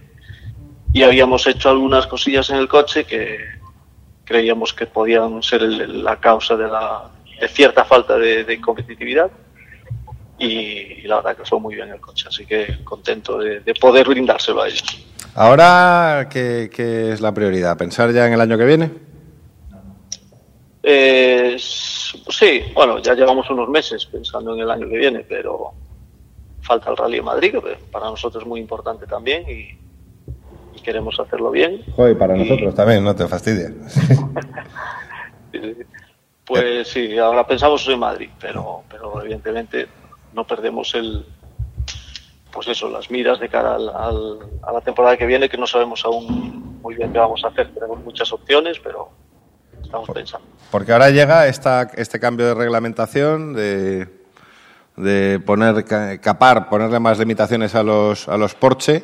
Eh, teníamos antes a, Roberto Méndez. Roberto dice que pocas limitaciones le parecen, las que se quieren meter. Eh, a ti, claro, te pregunto qué te parece esto, me imagino que mal, claro. Es que, y además, si, si primero escuchas la, la opinión de, de Méndez, pues, pues, en fin, es que ya, porque él argumenta siempre exagerándolo todo mucho y entonces ya no es creíble todo lo que, lo que cuenta. ¿no? Eh, yo creo que en este rally se vio, es un rally que habitualmente gana un GT, porque hay tramos que, aunque hay zonas estrechas que patinan y tal, pues son, son tramos relativamente rápidos. De hecho, yo gané en el 2008, en el 12 y este año, Fuster creo que un año más. eh, en fin, que es un, un rally que es relativamente bueno para, para un GT y se vio esta, en esta edición pues que Jonathan, que posiblemente no esté aún al- a, a su mejor nivel con ese coche, pero estuvo ganando el rally hasta el final. Incluso Cristian García hacía tiempo que estaba en cabeza, etcétera. O sea que yo creo que van a tocar algo que yo creo que, que, que va a crear incertidumbre y creo que no es eh, que no era muy necesario a mi modo de ver. Pero claro, mi opinión siempre puede parecer interesante. Oye, Sin embargo, lo que sí tengo que decir es que la forma en la que se quiere hacer, yo creo que no es eh, la más adecuada, porque eh, se quiere limitar la potencia, de, potencia máxima de, un coche. ¿no? Un coche de carreras, la potencia máxima es un valor que es muy relativa a su, su influencia en, las prestaciones, mucho más en un coche de rallies. ¿no? Eh, si me hablas de la cifra de par o de cómo se traduce en, en el nivel competitivo en un tramo lento, rápido, de distintas formas, pues, pues sí, pero la potencia máxima no, no le veo mucho sentido. Yo, yo lo que propuse y lo que dije es que habría que coger a un piloto contrastado, como ser Dani Sordo, Carlos Sainz o algo así, y que él se subiera a los dos coches en distintos tipos de tramos y, y ver a ver cuál es más competitivo, porque se habla de la estadística de, de- de este año, que ganaron todas las carreras los, los Porsche 2010, varios tripletes en el podio y tal, y, y yo digo, vale, pues, ¿cuántos R5 salieron? Polidura, eh, Jonathan, Daniel Alonso. Si a ellos les subes un GT y a los cuatro o cinco pilotos de GT nos subes un R5, pues estaríamos hablando de una estadística opuesta, creo yo. Porque eh, Polidura eh, y Daniel Alonso, yo creo que evidentemente lo hacen por divertirse y porque les apetece pues correr con un buen coche y estar ahí. No, te, iba a hablar, te, iba, te iba a hablar de la edad de Dani Alonso, pero, pero claro, es que al final sois de la misma quinta. Pues sí. Y luego este Jonathan, que, que ya te digo, hizo un rally, yo creo que impecable, pero si estuviese todo el año con el R5 seguro que estaría en mejor forma. Oye, Sergio, ¿y ¿tú no te planteas un R5? Sí, yo sí, yo sí, claro. Yo ya hice todos los números habidos y por haber para subirme un R5, pero eh, se escapa de, de nuestras posibilidades. Ojalá tuviéramos eh, sponsor con más posibilidades, pero yo creo que la repercusión del campeonato es la que es. Entonces, si quiere trabajar en limitar coches para que entren coches más caros, sin embargo, en la repercusión no se está, no se está trabajando bien. Entonces, eh, una cosa tiene que ir con la otra. Si tuviéramos un campeonato con una repercusión impresionante y se trabajase más en eso, pues podríamos estar hablando de que eso sería vendible para, un sponsor. Pero tal como está, pues yo creo que no hay esa, esa posibilidad. Que Bueno, que se vendan muchas patatas, a lo bestia. Sí, hombre, pero es que yo creo que si, si tú estás vendiendo un producto que vale 100, pues no puedes cobrar 200, ¿no? Y eso es así, si la repercusión es de 100, tú no puedes cobrar 200 a tu patrocinador. Tan sencillo como eso. Entonces, a día de hoy, Vallejo Racing saldría al 2016 con un Porsche capao. No, eso yo no me lo planteo. ¿Qué va? No te lo planteas. ¿Y, No, porque... No, ¿y entonces? no, no. Y, y- y entonces a otra cosa. Al campeonato de históricos, Sergio. Claro, pues cualquier cosa. Yo tengo muchas en la cabeza y, la verdad es que dentro de mi cabeza lo tengo todo bastante ordenado y, y decidido, pero, pero bueno, no, no, no me cierra nada y sobre todo lo que diga ahora no quiero que me condicione en absoluto, pero ya te digo, con un Porsche que es que depende del nivel de, de, de capamiento, ¿no? Si, si le van a quitar 100 caballos, ¿a dónde vamos? Si le quitan 50, pues, y sale un R5 bueno, pues estamos casi en lo mismo. O sea que o se deja como está, o si no, pues yo creo que no, que va a ser una un error. Pues bueno. ten- tenemos un problema, porque ahora hace unos minutos Roberto Méndez decía que, que- que el- su, su intención es ir retirándose del, del Nacional para centrarse más en el Mundial, funcionar como algo una empresa más profesional a, a nivel del World Rally Car y... eh, su, su nivel yo creo que sí. Ser-. Sergio Vallejo dice que no le convence la reglamentación. eh, ¿Es que en qué nos va a quedar el Nacional? Pues pregúntalo al que toma decisiones y, a quien escucha. Porque, mira, el año pasado, cuando se iba a homologar nuestro coche, algunos de esos que, que estás hablando amenazaron con retirarse del campeonato, qué, al final corrieron igualmente. Y, y es por un interés comercial suyo, propio. Sin embargo, en nuestro caso, queríamos homologar un coche porque queríamos un coche que nos permitiese estar en el Campeonato de España.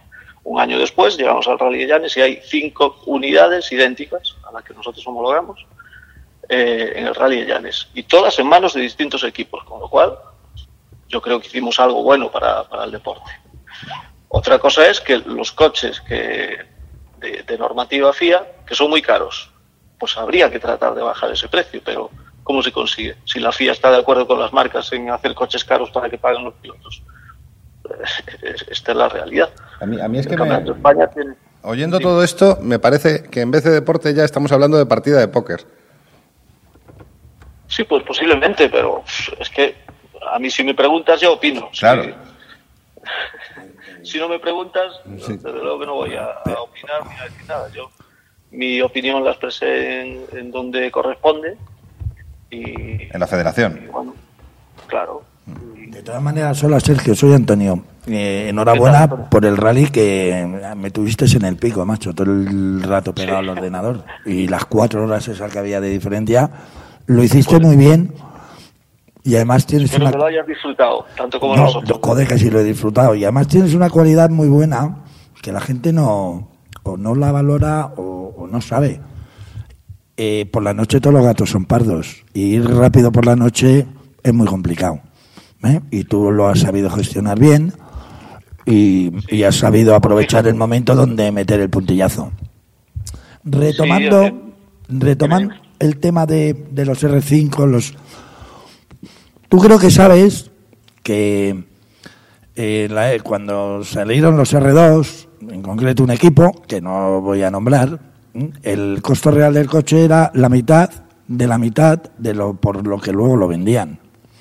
Sí, ¿Estás de acuerdo conmigo? Entonces, sí, claro. claro. la, eh, yo creo que un R5, mm, esos precios exorbitantes, se, se les ha escapado de las manos y que tampoco y que ahí debería de entrar la FIA, como tú bien dices, y, regular eh, eh, el, el- el costo de un R5, porque entonces eh, en nuestro país se van a acabar las carreras, los rallies, ¿me entiendes? Entonces, bueno, Claro, pero es que la FIA lo hace de acuerdo con las marcas. Mira, antiguamente, claro, y- y poniendo el tú, antiguamente las marcas estaban en competición para promocionar su producto y era un coste que asumía la, la marca. Hoy en día, no.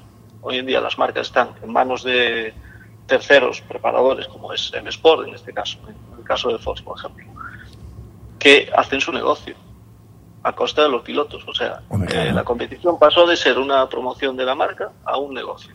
Claro. los pilotos.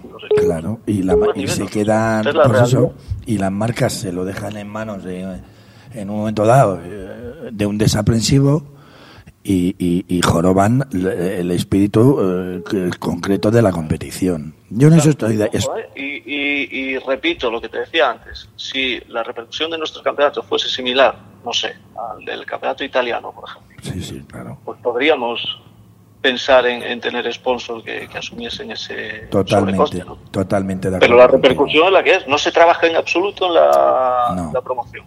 si se trabaja en ver a ver a quién beneficiamos y a quién Sí, no, que son intereses, están, son eh, campañas interesadas y dirigidas a un fin, eh, con lo cual, mm, pues eso, eh, desprestigian cualquier cosa. El campeonato francés, tú fíjate la repercusión del campeonato francés, del italiano, eh, del, del campeonato inglés, y en fin, yo. Ojo, ¿eh? el campeonato inglés, no sé si recuerdas que hace tres o cuatro años en España se hablaba del ejemplo del campeonato inglés, que había limitado el campeonato absoluto a los R2. Dos años después, este año no hubo campeonato británico de, de No, rally. no, ahora, ahora, ahora solamente Claro. hay festivales y Si eliminas los coches eh, que dan espectáculo, eh, pues está el público claro. no va, y si el público no va, pues la prensa tampoco. Y entonces es una cadena y acaba desapareciendo. Y eso es, ojo, si se quitan los coches espectaculares, eh, igual hay cuatro quemados que, que vamos a ver cualquier cosa, pero la mayoría de la gente quiere ver coches y quiere ver a pilotos que hagan cosas que él no se ve capaz de hacer, porque para ver eh, pilotos que hacen lo mismo que ellos pueden hacer, Pues sí. pues, pues no les llama la atención. Ojo, eh, que no estoy diciendo que, que llevar un R2 sea fácil, en absoluto, pero desde fuera transmite menos que un coche. Hombre, no te quepa la menor duda, y, vuelvo a repetir, y, actualmente en el Campeonato de España los que transmiten eh, son los Porches, que guardan un, entrecomillado, configuración de, de m- más del pasado, porque los otros coches es que no dicen nada, si es que van como por raíles. No, no sé, aparte yo, lo que decía Ramón, eh, y el otro día en una entrevista, yo, yo ya no distingo en el Campeonato del Mundo los coches. Mm, Yo, yo no sé si es un, un Volkswagen o es un Hyundai o es un, un Fiesta, pues son todos iguales. Sí, sí. ¿Me entiendes? No, No, tiene... y, y en todo caso, bueno, los coches del Mundial en la tierra, ya cualquier coche es espectacular, pero en el asfalto, que es nuestro campeonato, te hablo del nuestro asfalto. de asfalto, Mm. pues la verdad que el, el nivel de espectacularidad es muy limitado. En fin. Bueno, eh, Sergio, yo te espero en el Rally del Ferrol. Vale. Histórico, que ya lo estamos ahí pergeñando. Esta, ¿Qué este estáis fin de? Corremón. ¿Qué estáis pergeñando? Pues Joaquín tiene un coche, un Sierra, Grupo N, viene del campeonato francés, es un coche bueno, no es no es una ponzoña, no es un coche bueno de carreras. eh, y entonces eh, ha corrido en el corrido Extremadura con Ferreiro, que hizo segundo. Ahora viene, Plavia, que este fin de semana estaré allí. A ver si te das un saltito, Oviedo. Y, y lo va a correr Monarri. Vale, vale. Y luego eh, el Rally Ferrol, en principio el Ferrol histórico, pues está previsto, eh, si Dios quiere, que lo corramos Sergio y yo en el Sierra Grupo N. O sea, le cogisteis gusto en Omaña, ¿no? A, A mí a- hacer pareja. A mí correr con Sergio me quitó cuatro o cinco años de edad. solo, solo. Oye, ¿has visto el vídeo? Está bonito, ¿verdad? El Joaquín Sabina. La leche. Es para verlo, ¿eh? Bueno, Sergio, eh, te dejo con Ramón. Un fuerte abrazo para ti y a la familia. ¿ok? Venga, Antonio, igual, otro para ti. Nada, Sergio, pues, pues eso, que nos vemos en Madrid. ¿Vais a meter algo más en el coche? ¿Vais con el coche como está? Eh, la idea es terminar ganando en Madrid. En el maletero. Nada, no, el coche ahora está perfecto. Eh, hicimos un- una especie de alquiler, ayuda a Adrián Díaz para que corra rallies de Ulloa y San Froilán nuestro coche. Y, y nada, el coche está en plena forma. Espero que me lo cuide bien Adrián y, y en Madrid a, pues a intentar ganar. Vamos a ver. Pues estaremos aquí retransmitiendo el rally, que hay que decir que el rally de Madrid es el mejor retransmitido porque lo hace Vuelta Rápida GT. Pero bueno, Sergio, lo dicho, enhorabuena, un placer y un abrazo a toda la familia. Un abrazo a todos, muchas gracias. Gracias.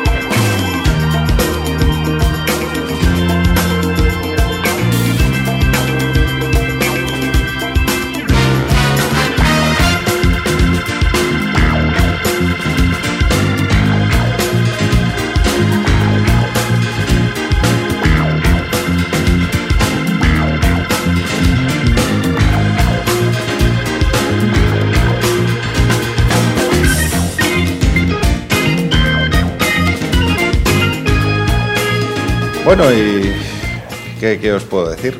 Pues eh, que, hay dos posturas irreconciliables en el Nacional y bueno, no seremos nosotros los que mm, nos vayamos a un lado a otro. Eh, La, el modus, operandi, eh, modus operandi de vuelta rápida es tener a todos los protagonistas, que cada uno cuente su, su versión de la historia y, y, bueno, vosotros sacáis las, las conclusiones, ¿no? ¿No crees, Fernando? Como debe ser. Aquí cada uno viene a contar su, lo que quiere y, y nosotros simplemente lo que podemos hacer es darle voz y, y que el resto de la gente que lo escuche.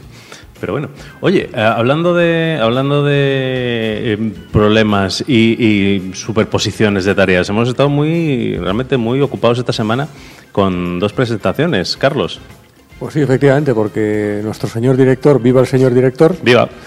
ha estado en una presentación de Lexus, ¿no, Ramón? Bueno, no era exactamente una presentación, era una celebración de los 10 años de tecnología híbrida de Lexus.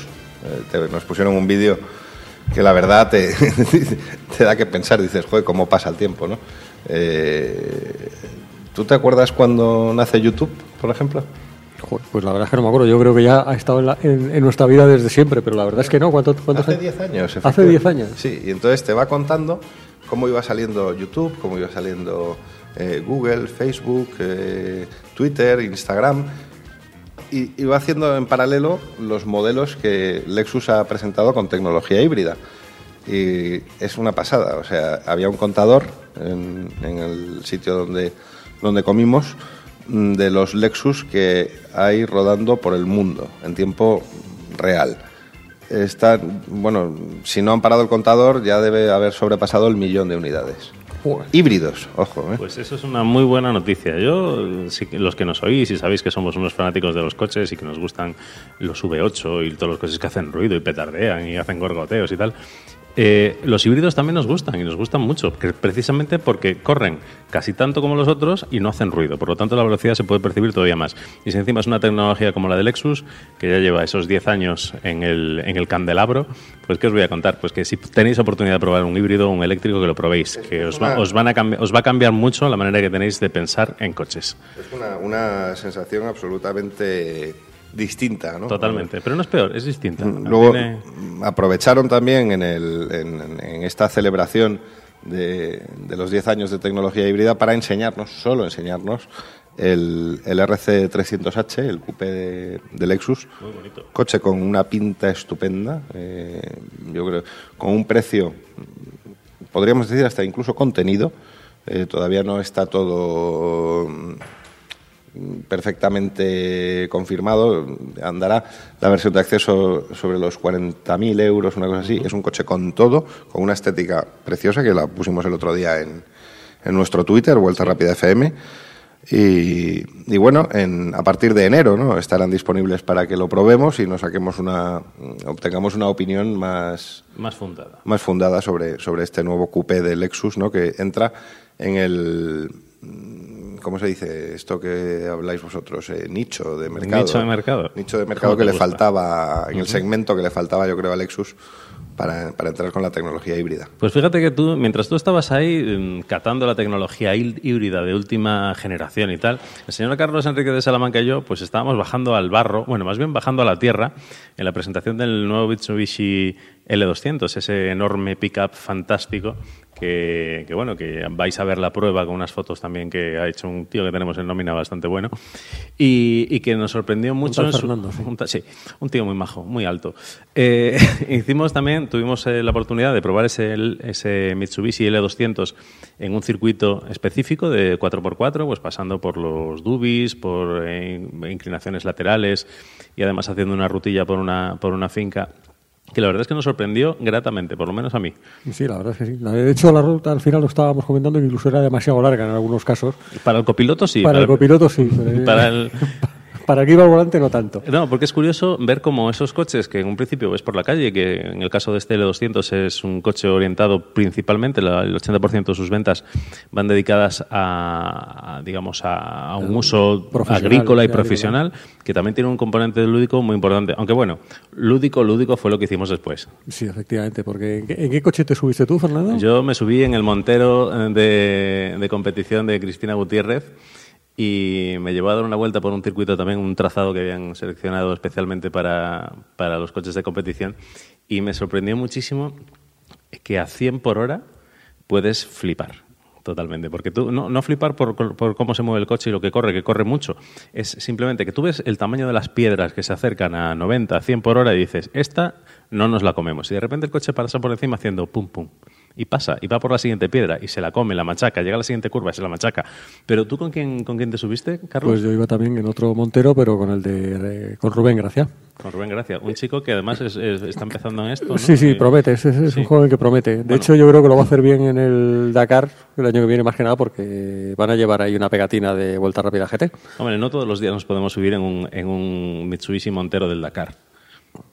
Efectivamente. Eso es- eso y es la verdad que- es que la- las sensaciones que decías tú de cómo se comía el coche, las piedras, los baches y todo lo que hacía, eh, yo, yo creo que era incluso corregido y aumentado en el coche de, de Rubén, porque de hecho es un coche que está un pelín más evolucionado y la verdad es que aparte, bueno, la verdad es que Rubén no iba a todo lo que podía porque justo nada más acabar esa presentación se tenía que ir al rally de Guadalajara, si no me equivoco. Y va el tío con bastante cuidado, pero la verdad es que impresiona, porque es un trasto, macho, es un trasto grande, está aligerado y todo lo que quieras, pero es un trasto bastante grande, las inercias son considerables. Pero bueno, la verdad es que las manos que tiene este, este jovencito son, son considerables. En fin, te y diré. encima, pasando entre árboles, entre baches y no sé cuántos, dices, madre mía, yo la verdad es que iba agarrado, clavé las uñas en el asiento y, y la verdad es que me lo pasé muy bien. Es muy curioso estos, eh, estos pilotos que son especialistas en tierra, cómo cambian un poquito la manera de pilotaje. Es, una, es un pilotaje, no voy a decir más fino, pero sí mucho más, eh, se anticipan muchísimo más a todo lo que pasa, porque naturalmente la adherencia que tienes en tierra no es la que tienes en asfalto. Pero aún así eh, es como una especie de baile. El coche va como flotando, como Sí, lo va colocándose, balanceando, lo va balanceando. balanceando, además lo hace muy bien, las cosas como son, es muy entretenido, te, te das cuenta y dices, madre mía, lo que me queda a mí por aprender. Yo de mayor quiero conducir así. Que tener en cuenta también que los coches que tienen no son coches de calle, son coches de altísima competición, con toda la tecnología disponible aplicada a, una carrera tan exigente como puede ser el, el Rally Dakar. Y que bueno, que yo me he sentido eh, absolutamente un, bueno, una, una persona feliz y contenta de poder haber ac- accedido a este mundo que hasta hace bien poco me era totalmente desconocido.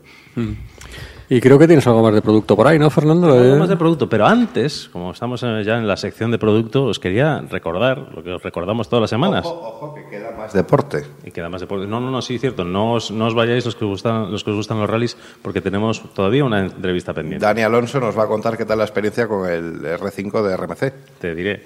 Pero bueno, antes de eso, os comento qué es Nexauto. Os lo hablamos todas las semanas. Eh, Nexauto es el siguiente paso en el seguro de automóviles. Un seguro que se basa en un aparatito que se llama Next2Go, que se, se conecta vía OBD a vuestro, a vuestro coche y es capaz de recoger todos los datos que genera la informática que está presente en todos los coches. ¿Por qué es necesario un seguro como Nexauto? Pues porque la realidad lo demanda. Porque hay muchos coches parados en un garaje que no tienen por qué pagar un seguro que casi no utilizan. Si utilizas tu coche el fin de semana o lo utilizas solamente en vacaciones, quizás plantearte la posibilidad de cambiarte a Nexauto. Porque al final, con Nexauto solamente pagas por lo que consumes. Eh, eso es- Por lo tanto, ahorras cuando no conduces. Ahorrar cuando no conduces. Es el único seguro del mercado que no que te sale gratis cuando el coche está parado en el garaje. Y contad un poquito las horas que estaban los coches parados en los garajes y, y os empezarán a salir los números. Y además tienes el máximo nivel de coberturas y prestaciones, porque puedes acceder desde un seguro a terceros con coberturas ampliadas hasta un todo riesgo sin franquicia, siempre con una premisa. No es, mm, no es que, que- que sea imprescindible, pero realmente le vas a sacar todo el partido si tú eh, conduces entre 4.000 y 10.000 kilómetros al año.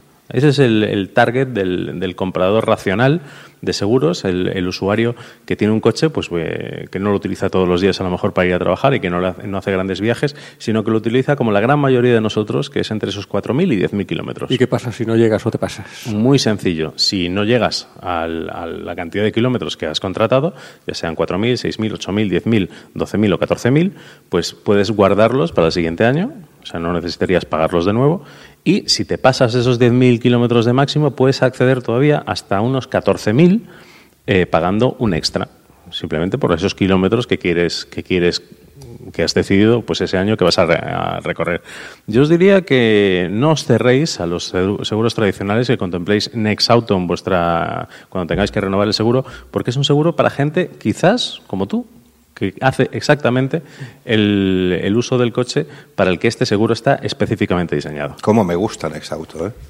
A ti te gusta, a ti te gusta. Es una cosa diferente. Es, eh, la variedad es, es- es siempre eh, imprescindible para estos eh, campos de negocio que están siempre tan discutidos.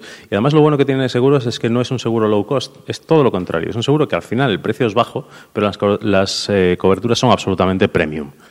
Pero bueno, hablando de cosas premium, si queréis os cuento el coche que hemos probado esta semana. Venga, queremos. Bueno, el, el coche se llama con todos sus nombres y apellido Porsche 911 Carrera 4 GTS Coupé PDK. Ahí lo dejo. De los PDK de toda la vida. De los PDK de toda la vida. Pero bueno, oye, una reflexión antes de seguir. Un 911 es un Porsche, de eso no hay, de eso no hay duda. Pero ¿es un 911 el Porsche? Es más, voy a ir todavía más lejos. ¿Es Porsche el 911? Porque al fin y al cabo la marca, si, si os fijáis, si podéis entrar en su configuración, y la verdad es que yo lo hago bastante a menudo, demasiado a menudo diría yo, eh, la marca dispone a día de hoy siete modelos, de los cuales solamente uno es el 911. Y curiosamente, este modelo tan emblemático no es ni el más caro, ni el más grande, ni el más exclusivo, ni el más potente de la gama. Lo que sí que es, aunque tampoco quiere decir nada, es el modelo que más tiempo lleva en, esa gama. Y digo que no quiere decir nada porque, al igual que otros modelos históricos, digamos, como pueden ser el Volkswagen Golf, el Honda Civic o el, Ford Mustang, generación tras generación van dando a luz un modelo totalmente nuevo. Pero ese modelo, en, caso de estos tres coches, eh, tiene casi más que ver con su competencia directa que con su antecesor. O sea, se van renovando mucho en función de cómo se mueve el mercado. El, 9, el 911 no. El 911 se ha mantenido, no sé si es por fidelidad o esclavitud, a, su propia historia. Pero en esta siguiente generación, la de 2000 2016, esto ya ha empezado a cambiar. ¿Por qué? Porque este Porsche 911 Carrera 4 GTS que hemos gozado, no iba a decir probado, pero no lo hemos probado, lo hemos gozado, porque los 911 no se prueban, se gozan. Y este va a ser el último 911 atmosférico que vamos a tener en el mercado. Los siguientes van a ser ya turbo. De hecho, si recordáis, la gama Macan tiene un Macan S, Macan eh, Diesel y Macan Turbo. El Macan S ya es turbo y el turbo no es turbo, es biturbo. Por lo tanto, eh, Más turbo que nunca. más turbo todavía más. Pero hay que tener en cuenta una cosa. Hoy tenemos entre las piernas ese 911 Carrera 4 GTS con un motor trasero longitudinal, como debe ser, de seis cilindros opuestos, y con casi la misma cantidad de potencia en caballos que de par en, newtons metro, 430. Es un motor pequeño comparado con su competencia. Es un motor casi downsized de, de 3,8 litros de cilindrada y rinde la friolera de 113 caballos por litro. Y lo hace sin recurrir a esa vulgaridad, porque es una, vulgar- una vulgaridad que antes se utilizaba para que los coches corriesen más y ahora se usan para que consuman menos, que es el turbo. Porque el turbo es un engendro del demonio. es, el turbo es lo peor. Porque es, es un aparato que se coloca en el medio de la admisión y que no permite que el aire limpio entre instantáneamente y fresco en eh, tan pronto como aprietas acelerador y se abre la mariposa de admisión. Y vuelve a estar molestando otra vez cuando el aire que ha entrado en el motor y se quema eh, sale de nuevo porque se coloca, tras el colector de escape y quita nitidez al sonido que genera, en este caso, ese boxer al quemar combustible. Por esas razones, el GTS no lleva turbo. Por eso no hay patada. Pero ojo, que no haya patada no quiere decir que no haya empuje. El empuje es casi de coche eléctrico. Es un empuje prácticamente desde que el momento que hundes el pie, cuanto más hundes el pie, más te hunde, el, más se hunde tu espalda en el asiento. Eh, porque además, aparte de este, de este motor atmosférico, lo que, ha, lo que Porsche ha dispuesto entre ese motor y el asfalto es un genuino chasis Porsche. Es un chasis duro, es un chasis directo y un chasis muy especial. Fruto, una vez más, yo creo, de esa fidelidad barra esclavitud por, otra parte deliciosa, que hace del 911 un coche diferente. Y no solamente por esa disposición del motor y ese reparto de pesos tan Porsche, el- con el motor descolgado del eje trasero, sino por todo el trabajo que tiene detrás para transformar lo que en un principio es una debilidad en su mayor virtud. Porque estamos ante un deportivo que tiende a darse la vuelta siempre. Es como, no sé, como cuando tiráis un dardo, pero lo tiráis al revés el dardo va a intentar darse la vuelta. Pues todos los, eh, los 911 siempre eh, han intentado eh, darse la vuelta. A veces eh, hacia el lado correcto y a veces hacia el lado incorrecto. Pero Bueno, lo- eso depende más del tuercebotas que vaya al volante. Exactamente. veces. Pero ahí quizás está uno de los puntos a, a favor de este, de este Carrera 4 GTS. El comportamiento es de deportivo puro, incluso tiene ciertas cotas de, de confort, pero con esa tracción a las cuatro ruedas consigue hacerlo accesible a prácticamente cualquier usuario. Con estos mimbres que pone Porsche en este modelo, cualquiera puede disponer de una entrega totalmente lineal de potencia, inmediata, y que además eh, siempre den- dentro de un entorno de seguridad que, te da muchísima tranquilidad. Incluso si eres un muñones al volante o un tuercebotas, como comentaba antes, Carlos. Hay una cosa curiosa en los, eh, los 911 clásicos, que es negociar la entrada y salida de curva siempre ha sido una operación bastante delicada. En un carrera, eh, pasarse de frenada te va a hacer subvirar.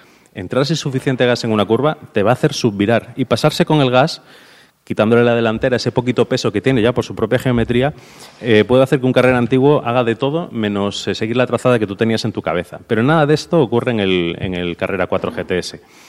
Es como si hubiese un gran hermano que nos vigila y nos, y nos protege. Este gran hermano, pues bueno, pues está formado por unos amortiguadores de dureza variable que hace que puedes darle a tus riñones más caña o menos caña. Un sistema de, estabilizadoras activas que permite hacer desaparecer prácticamente en su totalidad la inclinación de la, de la carrocería. Tienes también un control de tracción de Porsche que va a transferir, transferir la fuerza apropiada a ambos ejes, delantero y trasero, en función de, las, de sus necesidades.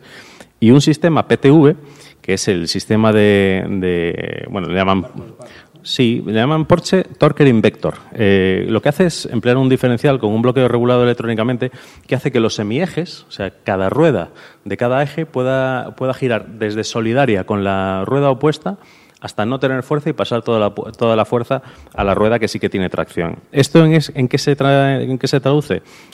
Pues que si todos los sistemas de estabilidad de todos los coches lo que hacen es mantener la trayectoria, el Porsche 911 Carrera 4 GTS lo que hace es mantener la trayectoria, pero lo más rápido posible. Y eso te permite pues, tener un grado de disfrute al volante que puede ser independiente de, tus- de tu, de tu conocimiento y de tu habilidad como, como piloto. Porque al final, eh, a ti todo esto, es el, el- el PASM, el PDCC, el PTV, eso te da igual. Tú lo que, lo que tienes que saber es que tienes que elegir entre el modo normal, el Sport y el Sport Plus, en función de tu estado de ánimo, porque al final la carretera, que la carretera está más o menos bacheada, no es un problema para un, para un GTS, porque el coche es bueno en todas las eh, configuraciones y en todas las carreteras. Y además te hace bueno. Y te hace- y te bueno, sí, sí, sí. En la prueba de la MGGT, que lo, que lo comentábamos, que un 911 te hace pensar que eres eh, la reencarnación de Ayrton Senna y el AMG te devuelve a la cruda realidad. Con un Porsche 911 es que te sientes que eres la leche. No, no, no, Y es- todo porque es- esa Nuestra Señora de la Electrónica, que es el resumen de todo lo que has comentado, permite, aparte de que es que el coche está muy bien sea, a nivel de ingeniería yo creo que no hay ninguna marca como Porsche, sinceramente se puede decir, "Ay, hay coches que son más exclusivos, como ser un Ferrari, como ser un Aston Martin y tal, pero realmente yo creo que a nivel ingeniería eh, Porsche es una marca que está un paso más allá de las demás. Y encima es un coche que muchas veces lo hemos comentado, la típica conversación de barra de bar, de, de, toca la lotería, ¿qué coche te compras? La gente dice, un, Ferrari, Ferrari, no, no sé no. qué. unas- Hay Es otras que cosas. Te compras un Porsche y sabes que lo puedes utilizar a diario. joder. También te lo tienes que poder comprar, las cosas como son, ¿no?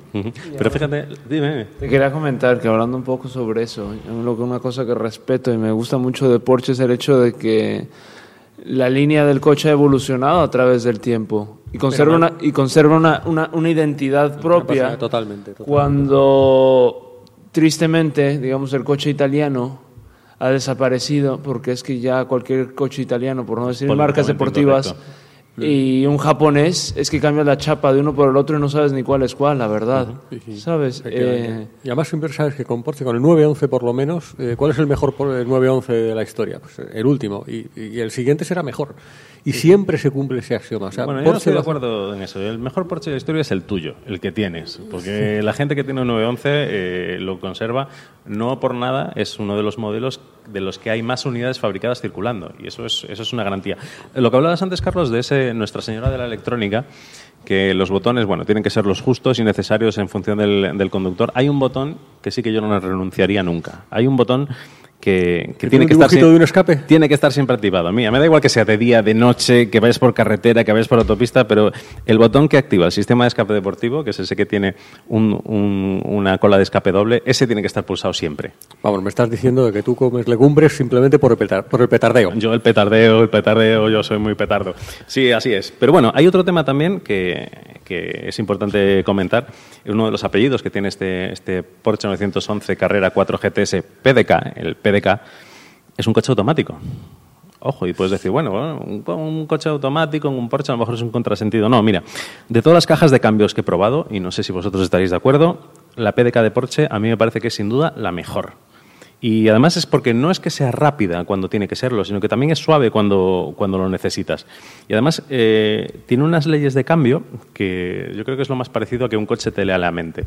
Eres capaz de dar, bueno, he tenido la oportunidad de darme un par de vueltas al Jarama y, me he olvidado de que tenía levas. Además son levas de las de verdad, no las del Panamera o las del Cayenne, que son botones. No, son levas de, Son levas de son levas de verdad. pues. Pues no las he echado de menos, porque es un coche que así como cuando levantas el pie del acelerador eh, mantiene la, la marcha, incluso tiene un modo de navegación a vela para conseguir bajar emi- emisiones cuando vas eh, haciendo rutas largas a velocidades mantenidas, en el momento que pisas el freno, en función de cómo lo pises, el coche es capaz de bajar dos, tres marchas en retención para ir acompañando el, el paso por curva al que tú le quieres mandar. O sea, tú metes un pisotón y el coche vas a notar que baja marchas y tienes una capacidad de retención mucho, muy superior. Si pisas poco el freno, bajará menos marchas y la retención será mejo- menor.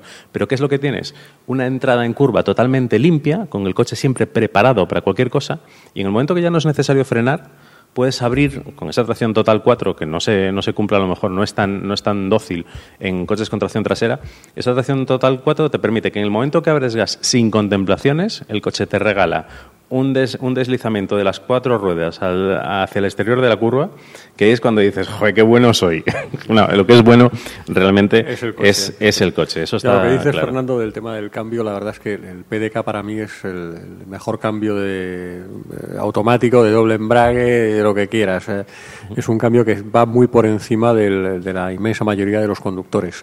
De hecho, yo creo que solamente un conductor de altísimo nivel, es decir, un piloto profesional, de, me atrevo a decir, de las máximas categorías del WEC, de Fórmula 1, de rallies y tal, es capaz de, eh, usando en manual, sacarle más partido al coche que, que, un- que- que- dejándolo en modo automático. Si quieres, puedes seleccionar el modo más deportivo del cambio, puedes seleccionar el modo más Sport, el, el Sport Plus, pero realmente el cambio PDK de Porsche, y da igual el Porsche que sea.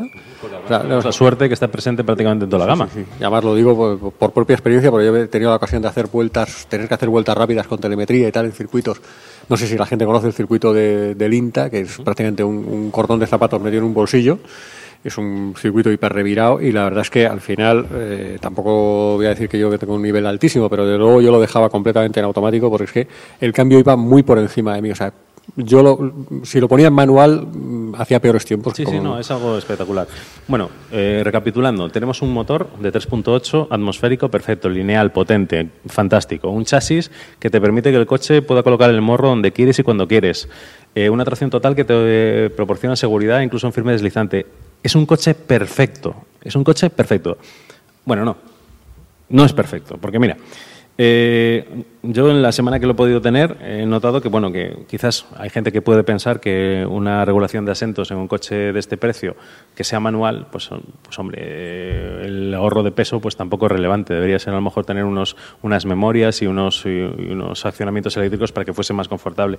El volante quizás también podría tener alguna regulación más en amplitud, porque para según qué tallas, y yo soy la talla de la talla pequeña, eh, sí que me hubiese gustado tenerlo un poquito más cerca. Y, y el, el regulador de velocidad funciona al revés que el resto. O sea, en vez de coger y, y fijar la velocidad hacia abajo y recuperarla hacia arriba es al revés, que eso te puede volver un poco loco cuando no te acostumbres a, a ello.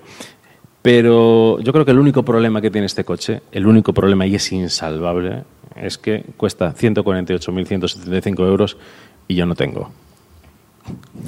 Pídele un aumento al señor director. Señor director, señor director. Ganamos cuatro, que no se respire miseria, hombre. Venga, la leche.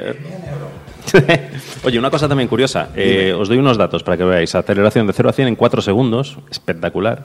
Un consumo medio homologado de 9,1. Y dirás, bueno, sí, pero seguro que se va el doble. No, no se va el doble. Yendo en modo piloto de Fórmula 1, que lo hablamos mucho. sea, ecológico total. Ecológico, absolutamente. Se puede llegar a hacer un, a velocidades legales por carreteras normales, sin, siendo, ah, teniendo una conducción un poquito preventiva y tal. Puedes estar rozando el 8,5. El 8,5 por, eh, litros a los 100 en un coche de 470 caballos es un milagro. Es un auténtico milagro. Y bueno, tienes también tu maletero delantero con 125 litros, tu trasero con 160, te permite meter una maleta delante, una maleta atrás y disfrutar de este coche que, que en serio, que yo el único problema que tengo es que, el único problema que tiene es que, que no es mío. Yo me fui de boda con él. Tú te fuiste de boda con él y tú diste unas vueltas al jarama también durante la sesión de fotos. ¿Qué te pareció a ti, que tú eres muy de, de coches grandes y torpes? Me encantó, me encantó, pero al final para mis necesidades es un poco pequeño. Pues cómprese dos. claro que sí. Vamos ahí. We're deep in the corner, there's no way back. We gotta be together and make one new perfect one child. Bueno, y en este programa casi monográfico de competición, salvo, bueno, es que también decir que la prueba del Porsche 911 Carrera GTS, pues eso también es un coche de carreras. O sea, que es que hoy hemos estado hablando de carreras las dos horas de vuelta rápida. Quería terminar este, este programa con, para mí, uno de los grandes protagonistas del, pasado Rally de Llanes, una, una figura de, de la historia de nuestro deporte a nivel nacional, buen amigo y, y excelente persona, que volvía a subirse a 25 años después, si no, me, si no me fallan las cuentas, a un coche moderno de carreras. Dani Alonso, buenas. ¿Qué tal? Buenas tardes. ¿Qué tal? ¿Ya has recuperado? Sí, bueno, ahora estoy preparando el Rally de Asturias. La verdad que ha habido muy poco tiempo entre Llanes y, y Asturias y preparando un poco pues que todos los pilotos que vienen de fuera pues estén lo más eh, lo más a gusto posible porque bueno viene Pedro con, con un Lancia viene también Falcones a que yo creo que va a ser un rally histórico muy bonito Y tenemos aquí a un copiloto que también va, Antonio. Hola Dani, ¿qué tal? Soy Antonio. hombre qué tal cómo estamos Pues hijo, aquí, preparando, yo me voy mañana a preparar. Eh, eh, el Pedro corre, ¿eh? corre un montón. Bueno bien pero bueno es No, italiano y aquí en Asturias se puede marear hay muchas curvas no te Ya, ya, sí, sí, tú sí. lo sabes bien El Falcone, bueno, no es tanto. te espero el jueves, ¿eh? que vamos a organizar una, una competición para de cambiar la rueda del coche de carreras, a ver, a ver cómo lo hacéis de bien, ¿eh? Y a ver, ¿eh? Yo, yo, ¿eh? yo, yo acabo el último. Eh, es más, te estoy muy agradecido, pero Eres el mejor. eh, declino tu invitación. yo ya estoy muy mayor, 61 años pasan factura, Dani. Sí, sí, bueno, bueno. No, estás muy bien, estás muy bien, Antonio. Estás muy bien. Oye, Dani, cuéntanos eh, el Llanes con el R5, ¿qué tal? Bueno, como experiencia, invito a todo aquel que pueda que lo haga, ¿no? Yo creo que es un coche que tiene todas las características de lo que es un coche diseñado para correr. O sea, lo que más me llamó la atención fueron las suspensiones y la geometría del vehículo, porque te, te- te permite entrar en las curvas, eh, pasar todo tipo de, baches sin ningún tipo de, de irregularidad en cuanto a la planitud del coche. La verdad que a mí el coche me enamoró eh, totalmente. Yo creo que es un coche que además por la relación precio-calidad que tiene, yo creo que en este momento es el coche por excelencia que tendría que ser un poco la referencia para cualquier equipo, tanto para poder ganar en una carrera como para poder llegar a brillar eh, a cualquier nivel. Yo la verdad que eh, con 50 años poder tener y vivir esta experiencia me siento muy, muy, vamos, muy un privilegiado en este sentido. ¿no? Pero echabas de menos el Sierra a cada momento, ¿no? Sin duda alguna, yo no cambio el Sierra, soy, soy de serrucho, ¿no? Es decir, es, eh, yo a mí me gustan más los coches de, an- ante, o sea, de hace 25 años. Yo creo que el, el que llegue una curva y que haya un bache y que realmente haya que respetar el bache y eh, a mí me parece más más puro que lo que hay ahora. O sea, es decir, estos coches es que son son son tractores realmente, ¿no? O sea, es decir, son duros, eh, te permite hacer cosas que yo para mí son un poco demasiado eh, admiten demasiadas cosas, ¿no? Yo prefiero los coches de an- de anteriores al, al 90 que permitían menos que, que te que te, que te hacían realmente como piloto dar todo de sí para poder eh, con tu destreza superar las dificultades técnicas de que las suspensiones y el comportamiento del coche no es como los de ahora, ¿no? Entonces a mí me gusta más lo de antes. Eh, Yo estoy, perdona, yo estoy, de, yo estoy de acuerdo contigo, Dani, y, y eso demuestra pues lo que a mí muchas veces la gente incluso ha llegado a criticarme y yo creo que los coches de hace 25 años, es decir, los coches que hemos conocido tú y yo, eh, en el pasado, pues eh, yo no sé si te hacen más piloto, más, más, más conductor.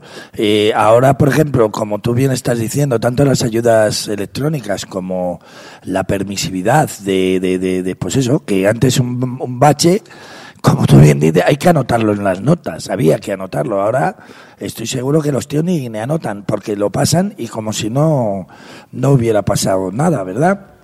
Antonio, el coche, un R5 es como un buen coche de calle, pero, O sea, como un buen coche de calle, que donde un coche confortable, cómodo, agradable, eh, bueno, trasladado a la competición. Entonces, bueno, eh, eh, bueno, te permite, no sé, yo me sentí además un poco, ya te digo, no no eh, eh, no no, hace- no asimilaba bien la- lo que el coche me, me, me- permitía. Las ¿no? reacciones que tenía no, no, no las as- asimilabas con lo que tú realmente tienes en tu concepto de lo que es un coche de rallies. O sea, eh, todo, las cunetas, eh, cualquier cosa, es decir, es que ya te digo, son coches eh, que admiten todo y, y bueno, evidentemente ir al límite en un coche de estos tiene mérito, eso no lo vamos a, a discutir. Un piloto para poder ir rápido en un coche de estos tiene que arriesgar y bueno, es difícil, pero ya te digo, lo que es la conducción normal que puedes tener en un coche de estas características eh, no tiene nada que ver eh, con, lo, con lo de antaño y, y yo me quedo con lo de antes. eh. Creo que, que es, es otro, es otro, es otra síntesis diferente que puedes valorar, ¿no? Yo también. Y luego una cosa, yo quería felicitarte, Dani, eh, no ya por el resultado deportivo, que yo creo que era lo de menos, eh, sino por dos cosas. Eh, haber conseguido que tu familia te vea corriendo, digamos, en, en- en la categoría actual, que yo creo que eso debe ser un recuerdo que te queda muy bonito de esta experiencia. Y otra, eh, por cuidar tanto, tantísimo, la imagen del equipo. O sea, daba gloria ver el, el montaje de MMR Bikes Motorsport Team en el, en el parque de trabajo de, de Llanes. Porque que alguien que, que, ya, que no tendría por qué hacerlo, que lo hace por diversión, se preocupe por dar esa imagen tan profesional es de agradecer. Bueno, yo realmente todo lo intento hacerlo lo mejor que puedo. Tengo que dar las gracias también a la, afición y a la gente que estuvo en el rally, porque eh, me trataron con mucho respeto y, y mucho cariño. Yo quería que esto fuese una prueba eh, única, no voy a repetir, eh, vamos, el correr más con un coche actual, puede darse el caso, pero no de una manera co- eh, constante. Yo quería solamente experimentar lo que era un coche actual de una manera concreta y en Llanes me recibieron con mucho cariño y yo lo que sí me gustaría es poder seguir ayudando a que pilotos de Asturias jóvenes puedan salir hacia adelante y yo creo que la mejor manera es eh, cómo yo hago las cosas, que creo que eh, el hacerlas con cariño al final todo brilla más. Yo creo que hay que hacer las cosas con, con cariño, con detalle y que la gente al final lo valora todo y yo creo que es bonito que sea así, ¿no? Por eso lo que dices es verdad, me preocupo mucho de los detalles y yo siempre lo hago para todo lo que hago y creo que voy a morir con ello, ¿no? Me gusta que los coches estén limpios, que, que todo el mundo esté correcto, comportándose correctamente y, bueno, soy así y punto, ¿no? Pues es la realidad. ¿Y la familia qué tal?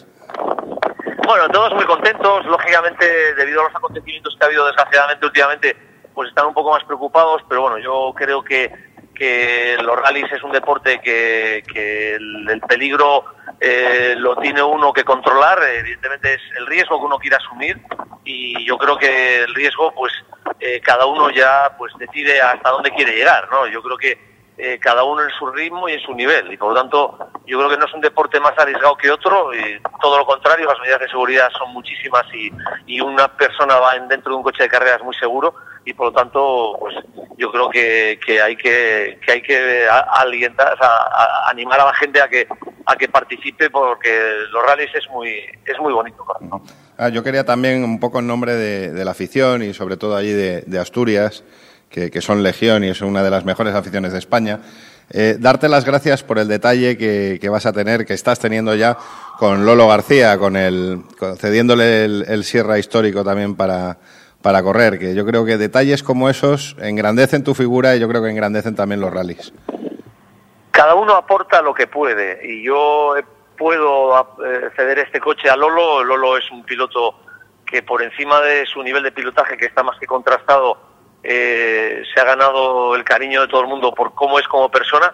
Y en la vida, mira, esas cosas tienen su, su retorno, ¿no? Es decir, eh, me he fijado en él por las dos cosas. Por, primero, porque es una persona extraordinaria y segundo, porque es un gran piloto, ¿no? Y probablemente si no fuese así, pues no le cedería el vehículo. Por lo tanto, yo creo que en la vida, si se va de frente, siempre tienes más que, que recibir que no de otra manera, ¿no? Y yo creo que Lolo lo va a pasar muy bien y, va a disfrutar del coche y esperemos que el coche aguante porque si el coche aguanta él va a estar muy arriba y como le dije, si me ganas, eh, pues bienvenido sea. O sea, yo no le voy a poner ningún tipo de cortapisa que corra todo lo que pueda y, y yo estaría encantado que él ganase el rally y que yo quedase segundo, o sea, o bueno, como sea, ¿no? Que al final lo importante es que el rally y, y- y él pues eh, lo pasen bien.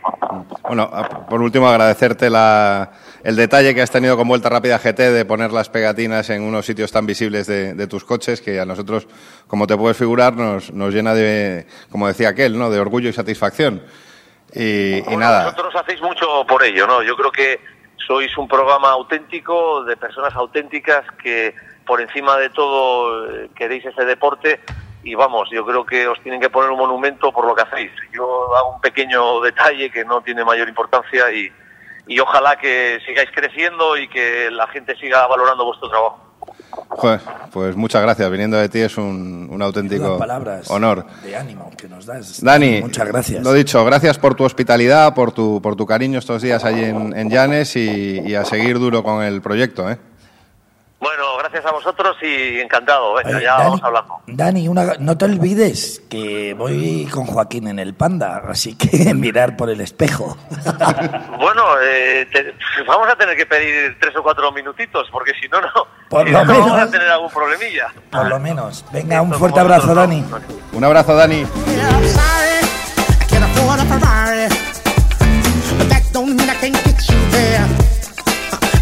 Xbox and I'm more of a Atari. Mm, But the way you play your game ain't fair. I picture the fool that falls in love with you. Oops, she's an old Well, just don't you know? Con tanto invitado es lógico que se nos acumula el trabajo. Tenemos que repasar, por supuesto, la portada de Autoebdo Sport. Y ya Ferrari nos va a poner falta, porque hace semanas que no le llamamos, pero como somos hombres de palabra y Autoebdo Sport es la revista referencia en el, kiosco, cada semana de la actualidad hay que ver qué nos traen en la, en la portada. Empiezan con el histórico triunfo de, Miguel Molina con Audi en el DTM, que está bien, también lo hemos tenido nosotros. Eh, una prueba que me llama mucho la atención, eh, hasta cin- 550 caballos, una comparativa. El comando GT, el Mercedes AMG GTS en color azulito, que creo que conocéis, Es un ese coche. y un Nissan utilitario también en color blanco, que creo que también te suena. No, no suena, no suena ese coche. Y suena muy bien. Sí, y, y luego, eh, obviamente, el pentacampeonato de, de Miguel Fuster en el Villa de Llanes y el Gran Premio de Japón, con, con Hamilton ganando y Sainz puntuando y Alonso rajando. Eh, qué curioso, debemos estar haciéndolo bien porque llevamos el mismo contenido que saca Autoebdo en... O ellos en llevan el mismo contenido.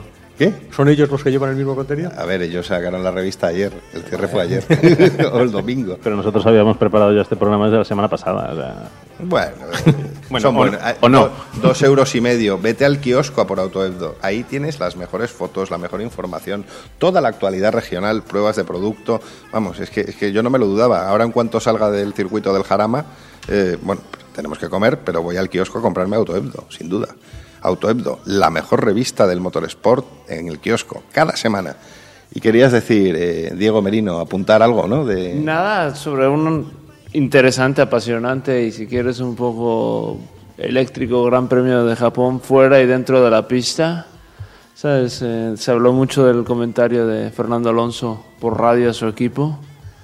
Este, y quisiera comentar un poco de ello. Tema fue, yo creo que las formas y perder un poco la, la cabeza del sitio, ¿sabes? Fernando Alonso siendo tan admirador de la cultura japonesa y de la Los samuráis. de los samuráis y del respeto y de la educación y todo esto tendría que haber mesurado un poco sus palabras y no haber sido tan duro en casa de, de la mano que le, que le da de comer, porque seamos claros, Fernando Alonso gana cuatro veces más que Jenson Button. ¿Sabes? Y una de las condiciones por las que Jenson Button no está contento en este momento es por la renovación de su contrato y el hecho de que cobra una cuarta parte que Fernando Alonso. Los resultados no han llegado. eh, se espera una última parte del campeonato muy dura para Honda. Es eh, labor del piloto y siempre los, los buenos pilotos han exigido tener un buen material. Entonces, eh, vale, pero yo creo que ese tipo de cosas, eh, la ropa sucia yo creo que hay que lavarla de, de puertas para adentro. Yo creo que el mayor error de, de Alonso en ese sentido fue soltarlo ahí en medio de la carrera, en casa de Suzuka, que es la casa de Honda. Eh, Joder, la verdad es que se podía haber mordido un poquito la lengua. Ya que estamos hablando de refranes, la ropa sucia se lava en casa, pero también el, eh, digamos, es mejor ponerse rojo una vez que amarillo cuatro. Por lo tanto, qué mejor sitio para decirlo que en tu casa, cuando realmente hay un problema que está que, se- que a lo mejor no se está solucionando por parte de la marca. Eh, de todas maneras, eh, yo doy fe de acciones que he visto en las cuales cuando todo va bien eh, es fenomenal y cuando el tema tal, yo lo que no valoro en absoluto es que, señor Alonso, eh, sabiendo que el coche, porque lo sabía, eh, llevaba el motor de un GP2, entre comillas, pero es el señor que más gana, con una diferencia, me parece, de 5 o 6 millones de euros detrás de, detrás de Vettel, de Hamilton y de todo. O sea, es el que más gana en la Fórmula 1. Y yo ya he visto en nuestro país, por desgracia, eh, que mucha gente ha preferido el dinero a tener una, una carrera consecuente con sus posibilidades, etcétera, etcétera. Es muy fácil decir llevo un motor de GP2, pero me indigno un porrón de, de millones de euros. Y podría hablar de gente de las motos, de la Fórmula 1, etcétera, etcétera. Y estoy convencido totalmente de que lo que digo es cierto. Pues si tú eres un piloto que realmente lo que quieres es ganar carreras y tener el mejor coche, lo tendrías, pero te ha podido la guita, el dinero. Que decir que el presupuesto Entiendo que de tiene- esto, eh, Fernando, entiendo de No, esto. No, no, no, no estoy hablando de Alonso, estoy hablando de Honda. Que McLaren Honda es un equipo puntero, es un equipo que tiene un presupuesto suficiente como para hacer grandes cosas. Sí que es cierto que no tiene eh, a lo mejor el apoyo de grandes marcas como puede ser Mercedes o, o el grupo Fiat, pero, pero quiero decir, di- dinero, dinero hay. A lo mejor lo que pasa es que no están acertando una serie de cosas. O sea, no, no, no estoy hablando de Alonso, estoy hablando de, de McLaren Honda. Fernando, Honda, creo eh, que ya hace años superó a, a General Motors en ventas de automóviles. Tanto, ¿no? ¿O es Toyota? Es Toyota, es bueno, Toyota, Toyota. Bueno, pues Honda, pasta para aburrir, ¿vale? Vuelvo a repetir, yo he visto pilotos de motos y de coches poderosos caballeros don dinero, ¿vale? Porque para mí eh, la temporada de Fernando Alonso es que en su interior, si una persona es honrada con lo que quiere y tal, lo que está haciendo es totalmente, para mí, vergonzoso. Vergonzoso. Bien, entonces yo lo dejo ahí, porque he conocido muchos así. Bueno, y continuando un poco con el tema de los motores, eh, hay otras tensiones como la que se vivió el domingo, porque se comenta que, que la cobertura que tuvo los coches Mercedes-Benz durante la carrera, la cobertura por la televisión oficial de- del promotor de Eccleston, no fue la debida para el equipo que ganó.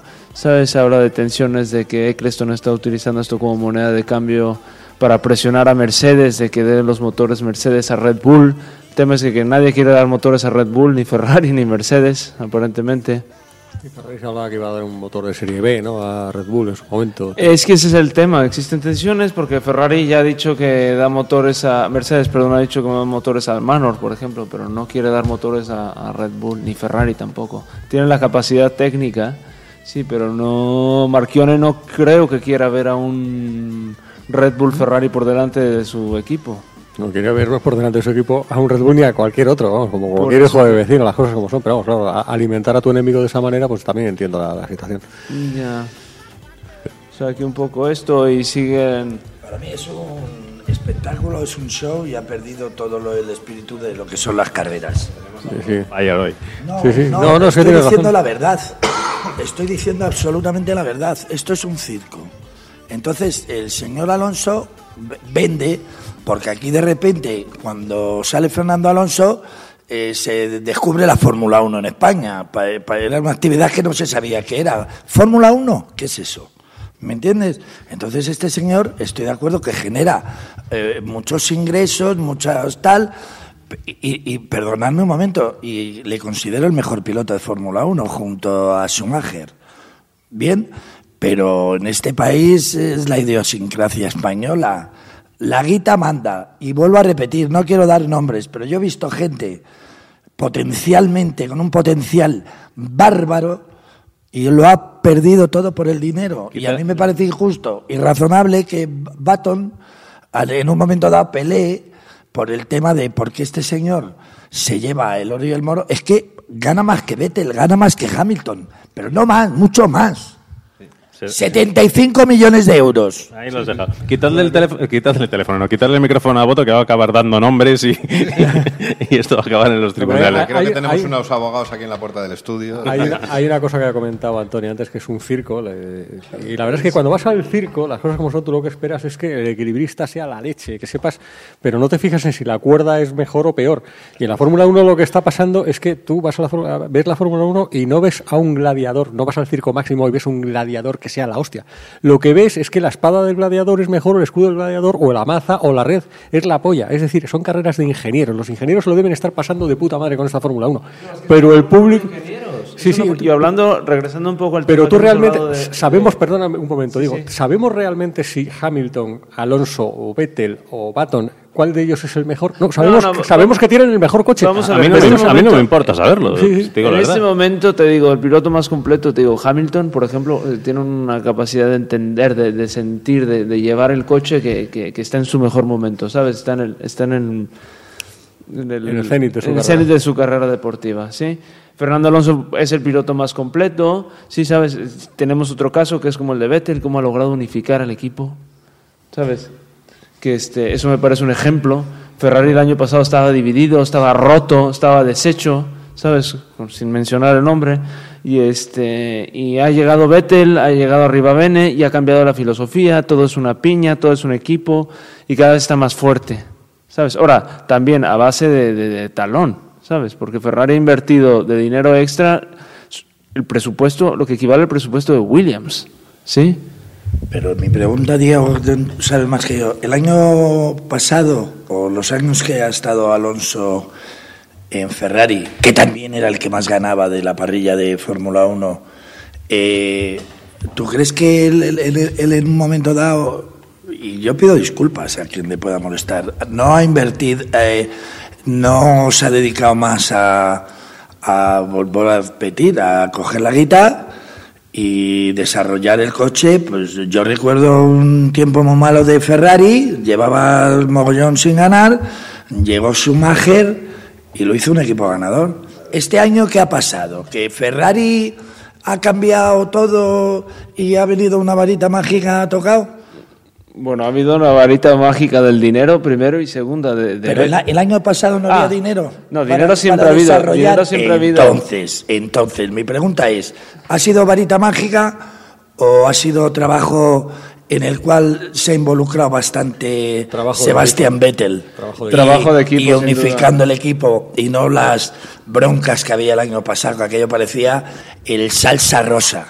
Ya, ya, totalmente de acuerdo, ¿sabes? También hay que recordar que Fernando Alonso estuvo muy cerca de ganar dos títulos en la, en la raya en 2010 y 2012, pero sin embargo la frustración pudo más al final y el año pasado sí fue totalmente... La guita. La guita. La guita, porque McLaren se sabía que partía de cero. Y ya había conocimiento y noticias ¿eh?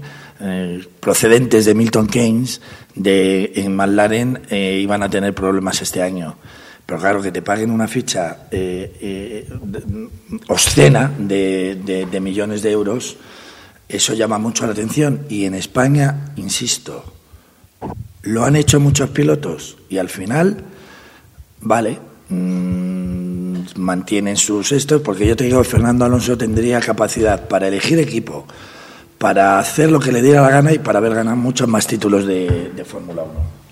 Desde luego, hoy estamos haciendo amigos en este programa. ¿eh? O sea, eh, tú- espera, tú- que- espera que quedo yo. a- ¿Amigos en, en sentido producto también? Sí, en sentido producto, porque a ver, hay una cosa, sabéis que estamos en pleno Dieselgate, en el, el día 18 de septiembre explotó la bomba informativa, le cayeron la- le cayó lo de pulpo a, a Volkswagen, le está cayendo y le va a seguir cayendo, porque le tiene que caer. Porque lo que estamos viviendo un problema a, un nivel muy grande en el que no nos olvidemos, el problema no es de los coches. Yo, yo tengo un Golf eh, con un motor 2.0 diésel que está afectado por este tema. Pero no es un problema del coche, es un problema de la marca, es un problema de la empresa. O sea, los coches de Volkswagen no son ni mejores ni peores de lo que eran antes del 18 de septiembre. Tengo que decir que, en mi humilde opinión, que Volkswagen lo está gestionando bien. Le, van a- le va a caer, le va a caer bien y va a pagar por el error, que- por el error, no, por el fraude que ha cometido, pero lo está haciendo bien. Pero todo lo que hemos oído durante, estos, durante estas semanas no nos hemos pronunciado porque realmente no conocemos los datos ni los podemos conocer, ni nosotros ni mucha gente que está hablando. Se habló en un principio de esos motores E EA189, se dijo que eran que afectaba a Volkswagen, naturalmente ya sabíamos que iba a afectar al resto del grupo como, como es normal, pero no nos olvidemos que los motores E EA189 también han sido montados en el Chrysler Sebring, en el Dodge Avenger, en el Dodge Caliber, en el Dodge Journey, en el Jeep Compass, en el Mitsubishi Lancer, en el Mitsubishi Grandis, en el Mitsubishi Outlander. No es un tema alemán, es un tema de un motor. nivel mundial. Y es a nivel mundial. Pero quiero decir, hay muchos más implicados de los que están saliendo a la palestra. Y no, quis- no, sé- no voy a ser yo el que diga que Mitsubishi también está metido en ese, en ese embolado, porque principalmente no lo sé. Y posiblemente Mitsu- Mitsubishi, si lo sabe, no está seguro hasta qué punto. Sí que hay una cosa cierta. Como es un problema de la marca, la solución, si existe, vendrá de la marca, vendrá del grupo Volkswagen. Y de momento, tenemos que decir que hay una página web que ha abierto Volkswagen, en el que está eh, poniendo en una especie de calendario todos los comunicados que se están haciendo y haciendo una especie de preguntas frecuente- frecuentes donde la gente puede acceder. Incluso hay un mail de contacto, que eso es, lo que hay que hacer. Ya me gustaría a mí que la clase política en este país hiciese algo parecido. Y la página web es www.dieselinfo.com. Si estáis afectados o pensáis que podéis estarlo, eh, acceder, antes de leer ninguna otra cosa más, acceder a lo que tiene la marca que contar, que contar, porque la solución solo puede venir por ahí. Ningún periodista os va a arreglar el que tenéis en, su en, en vuestro coche si realmente tenéis un problema con vuestro coche. Largo y tendido de este Dieselgate. Hoy nos hemos pasado de hora. eh, Y nos queda un pequeño detalle, nuestros amigos de la Universidad Europea de Madrid. Es verdad, siempre me olvido de estudiar. Pues, pues no te olvides, claro, Es luego verdad. llegan los deberes y te pilla el toro, macho, pues ya sabes. Pues lo dicho, hoy hemos tenido un programa especial de competición, también de producto, hemos hablado de Dieselgate. Pues si quieres saber muchísimo más de todo ese tipo de cosas, sobre todo si quieres, hablar- si quieres trabajar en la industria del automóvil, tienes que pasarte por las aulas de la Universidad Europea de Madrid y hacer el máster en de Ingeniería de la Automoción. Título de- oficial. Título oficial, además. Casi ¿Te acuerdas que el otro día estuvimos hablando con Carlos Talayero, Eso que es, el coordinador del, del máster? Los antiguos alumnos tienen un 15% de descuento y además, de hecho, te puedes hacer hacía dos máster en uno porque te convalidan un montón de asignaturas para hacer el máster convalidante del- de, de la Universidad Europea. El máster lo puedes hacer además, tanto si, incluso si estás trabajando, porque las clases son presenciales, pero son el viernes por la noche y el sábado durante todo el día, con lo cual no tienes excusa. Ir, ¿Dónde se imparten los cursos? ¿Es un curso Es- por internet o es un No, curso no, presencial? Te lo acabo de decir, es presencial y se hace en la Universidad Europea de Madrid, en el campus de Villaviciosa de Odón. Y además, luego vas a participar, si te gusta el tema de la competición, puedes, eh, vas a participar en el, en el coche de la Fórmula WEM, Fórmula Student. en la Fórmula Student, con lo cual vas a tener experiencia de todo tipo y además vas a poder utilizar los laboratorios del banco de potencia, vas a poder ver cómo trabajan las impresoras en 3D. En fin, tío, si, si eres ingeniero y quieres... eh, No te lo pierdas. No te lo pierdas. Esto sí que saben de ingeniería y emisiones y no los periodistas. Fernando González, buenas tardes. Buenas tardes, vamos a comer. Antonio Boto, muchas gracias por estar una vez más. Gracias a vosotros. A- eh, Diego Merino, ¿qué tal? Muchas gracias. Car- Rey del porcino. Carlos Enrique de Salamanca, muchas gracias. Muchas gracias a vosotros. Y nuestro amigo Ángel, Ángel Chacón, eh, a los mandos de la nave del control. Y, una, Me gusta el jamón. y, y contamos, eh, a partir de la semana que viene, volvemos a la FM. Volvemos a la FM en Radio Libertad. We are Libertad back. FM. I- I- I- probably I will have an incident and I will be killed. No, I'm sure you're not. Os contaremos en redes sociales eh, nuestros proyectos, en qué diales de FM vamos a estar. Eh, nos podréis escuchar en Madrid, en Almería, en Jaén, en Las Palmas de Gran Canaria, en Santa Cruz de Tenerife, eh, a través de la aplicación móvil de Libertad FM, como no, en la, en la web de Libertad FM. Y bueno, con unos compañeros de, de emisora como Rapel, Mariano Mariano, José Manuel Parada, eh, Fernandisco, y eh, vamos a ir también al, al Ellos, ellos pondrán la calidad y nosotros el espectáculo. eso es. Hasta la semana que viene.